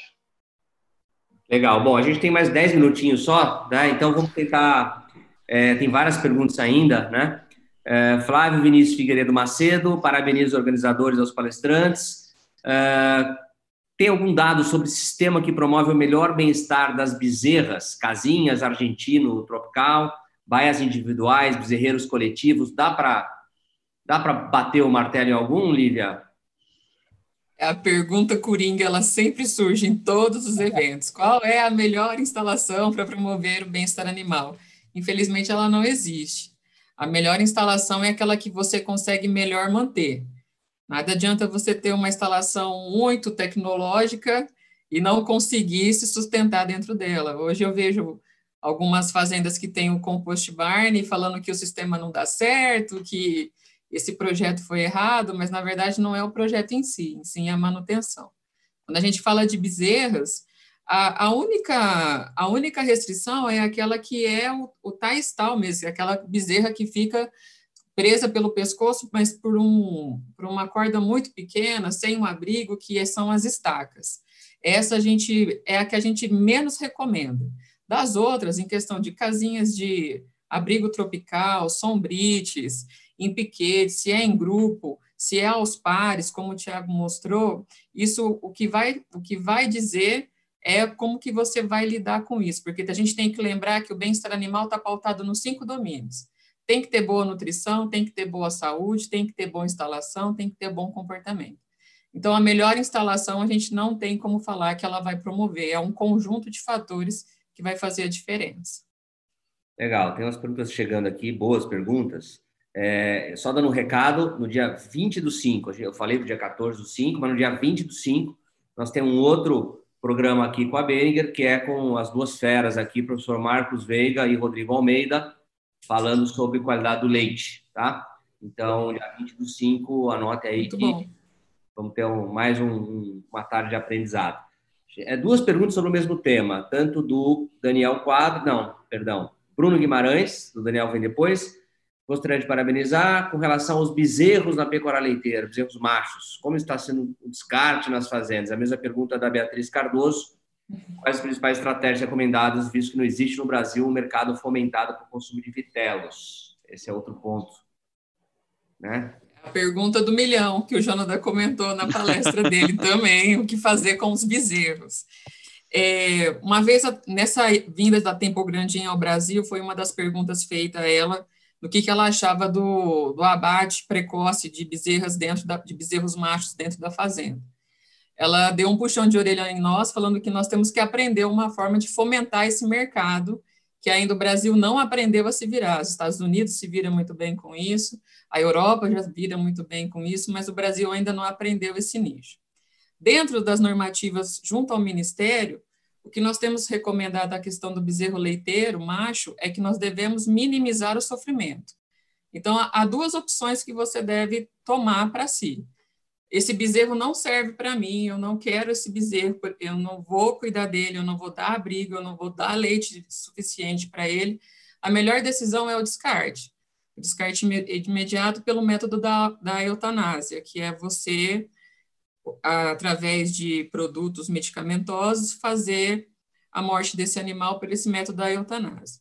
Ou, se não, você decide criá-lo, você cria ele como se fosse uma outra bezerra. O que não pode é a gente passar pela estrada e ver um monte de bezerro macho amarrado lá na porteira, debaixo do sol, sem água, sem, sem alimento, esperando alguém para levá-lo. Então, essas são as recomendações que nós temos agora pautadas são essas: ou o descarte imediato após o nascimento, ou o manejo correto, como se fosse uma matriz.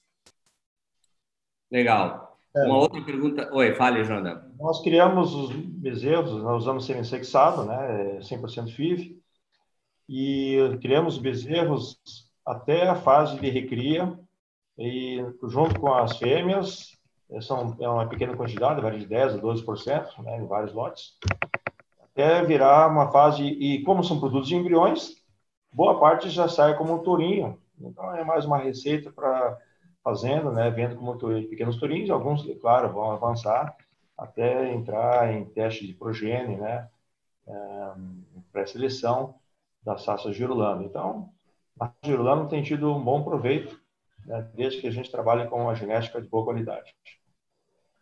Legal, é, acho que vale a pena a gente acompanhar também o projeto lá da Castrolanda, né, que está com um projeto de agregação de valor via Vitelo, né? É, eles até vão, iam falar no Interleite Sul desse ano, vai ficar para o ano que vem, mas acho que é um projeto legal nessa, nesse sentido, né?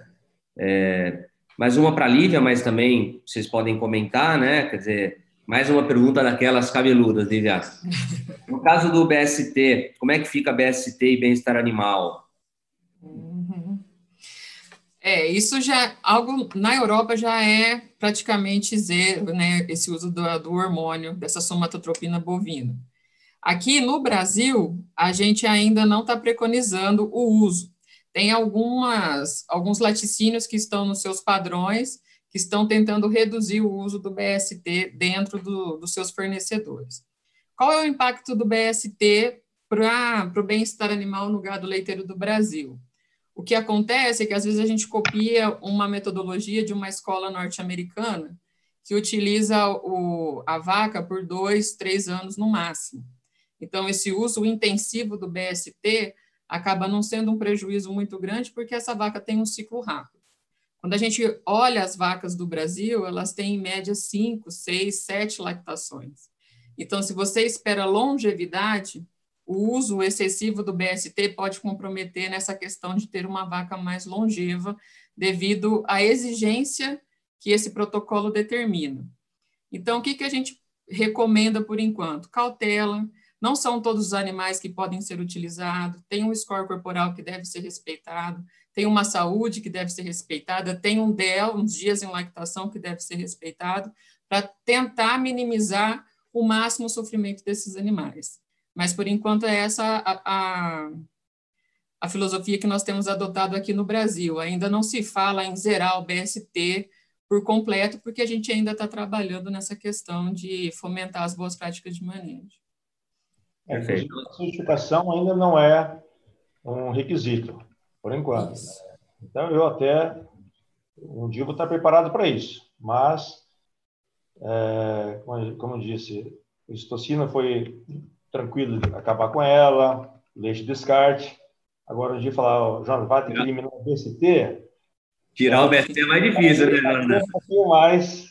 Aí não.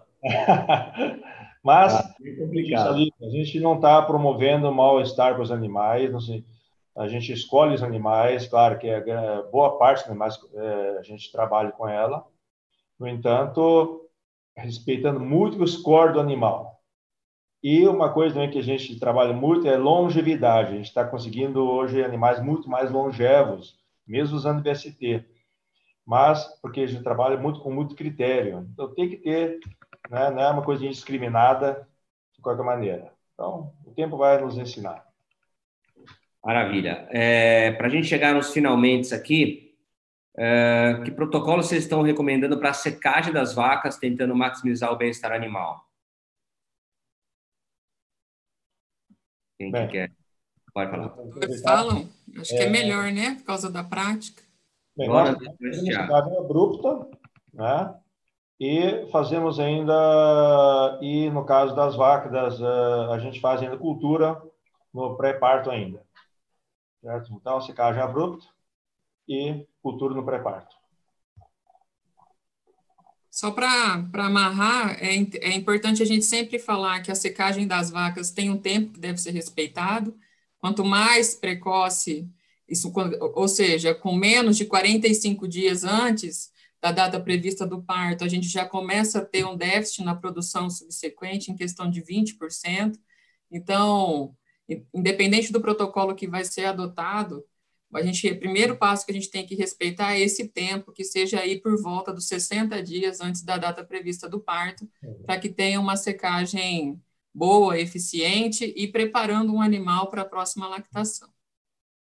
É, o nosso problema é a gente ter vacas que estão produzindo 25, 30, 35 litros e tem que secar. Tá? É. Água. Você tem que tirar o BST nessa hora, né? A vaca para secar, você não pode querer dar BST, né, Jonathan? É demais, né? Então, é, aqui nós fazemos a cultura também e ligando as duas perguntas aí do BST, nós estamos é, essa, essa vaca que está com parto previsto aí, com 90 dias, é, a gente já começa é, a tirar o BST dela, tá? As vacas que, que a gente vai secar, né, selante em todas, é, a secagem com antibiótico nas selecionadas pela cultura, e vacas produzindo acima de 20 litros, a gente faz um inibidor de lactação, abaixo de 20 litros, só o selante e o protocolo de acordo com a cultura. Legal. É, deixa eu fazer uma pergunta aqui, né, é, para a gente chegar nos finalmente aqui, que é uma pergunta até minha. Em relação a tecnologias né, desse mundo 4.0, né, que ajudam a mapear o bem-estar animal, né? Quer dizer, a gente não consegue perguntar para a vaca ou para a bezerra como é que ela está, né? Claro que o índice de produtividade, de doença, etc., isso é um indicativo, né? É, mas é, como que a gente pode utilizar a tecnologia? O que, que já está validado em termos de tecnologias aí é, para avaliar bem-estar animal? Se vocês puderem comentar, enfim, quem quiser comentar. Olha, hoje o mercado está bem bacana em relação a isso. A gente tem utilização de câmeras termográficas, que elas já estão cientificamente comprovadas em relação de tanto de estresse térmico, fotos de ubre, fotos de casco e pelo a coloração você já pode prever para determinar se há uma inflamação ou não.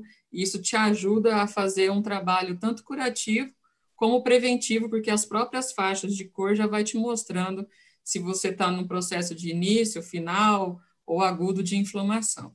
Um outro tecnologia muito bacana que a gente tem visto é a utilização dos colares e do, das tornozeleiras, que pela movimentação do animal você consegue ver o tempo que ele está em ósseo, o tempo que ele come, o tempo que ele anda, algumas relações com a manifestação de cio.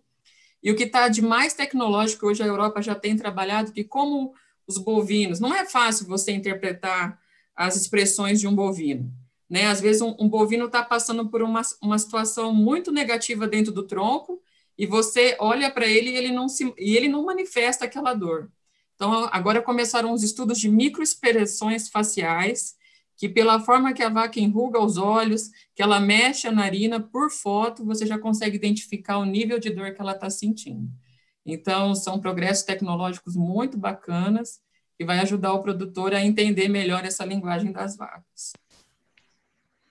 Legal, muito bom. Alguém quer? Eu, eu gostaria de falar, é, a, a Behringer ela tem uma linha, né, uma, uma unidade de negócios que trabalha só com é, diagnóstico, né? Então, é, a gente, eu ia até colocar na minha apresentação, acabei não colocando, dentro do site de bem-estar animal, a gente tem uma, um, um um desenvolvimento de um produto lá que é um brinco, na verdade, né? um tag na orelha também, que mede ruminação, se o animal fica deitado, levanta, enfim, uh, as movimentações do animal.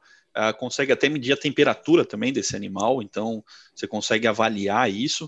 Uh, na questão de é, tal, talvez eu possa dar um exemplo também de um outro exemplo que nós temos é de suínos, por exemplo, para prevenção de doença né? É, são caixas, microfones de som que você coloca na granja, no qual, ah, de acordo com ah, o barulho dos suínos, né? Você consegue prever se esses animais vão ter pneumonia.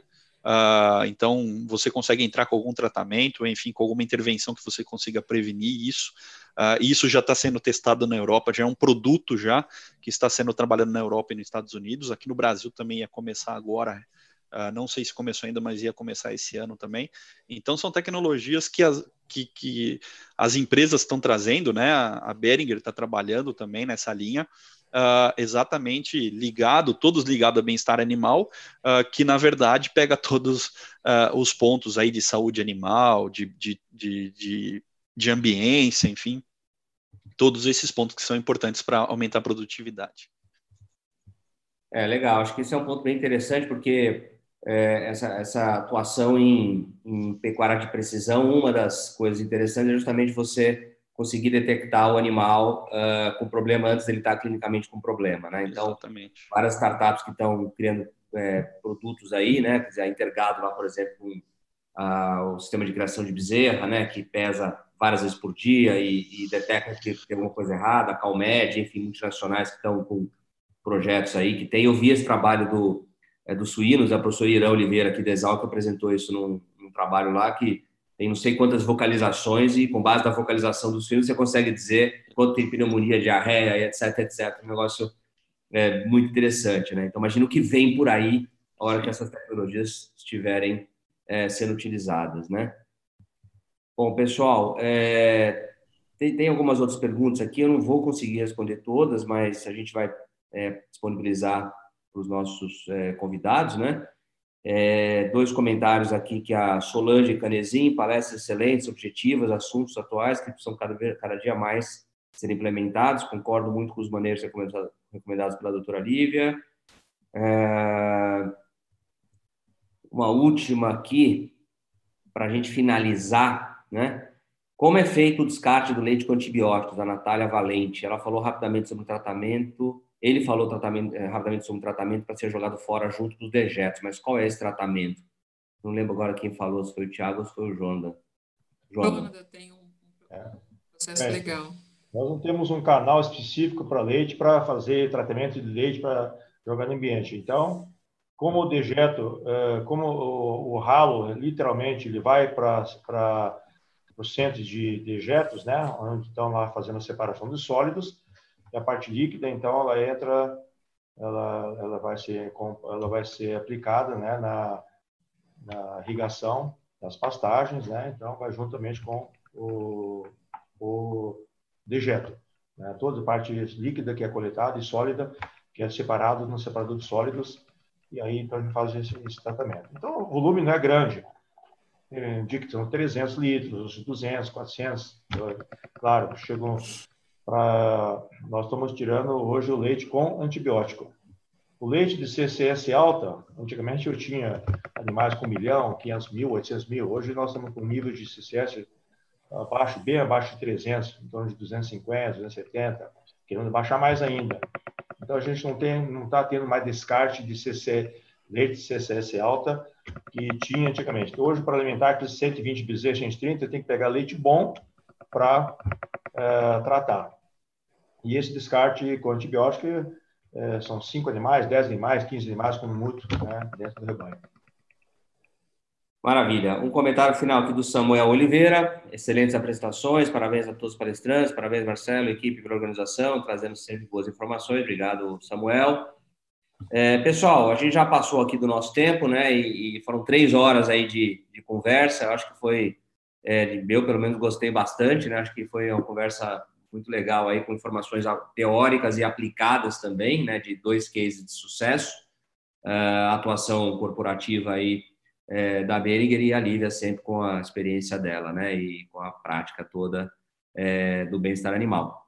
Então, eu queria agradecer é, bastante aí a, a Lívia, né, foi a primeira palestrante, fez a palestra de Magna, vamos dizer assim, né, o, o Robert, o, o Jonathan e o Tiago, né, e sucesso os dois produtores aí, continuam nessa trajetória, né, é, visitei outro dia lá a Canto Porto. Jonathan faz tempo que eu não vou lá na, na Boa Fé, mas quem sabe quando a coisa voltar, a gente poder voltar a se deslocar, a gente marca alguma coisa lá e, e vou revisitar, né?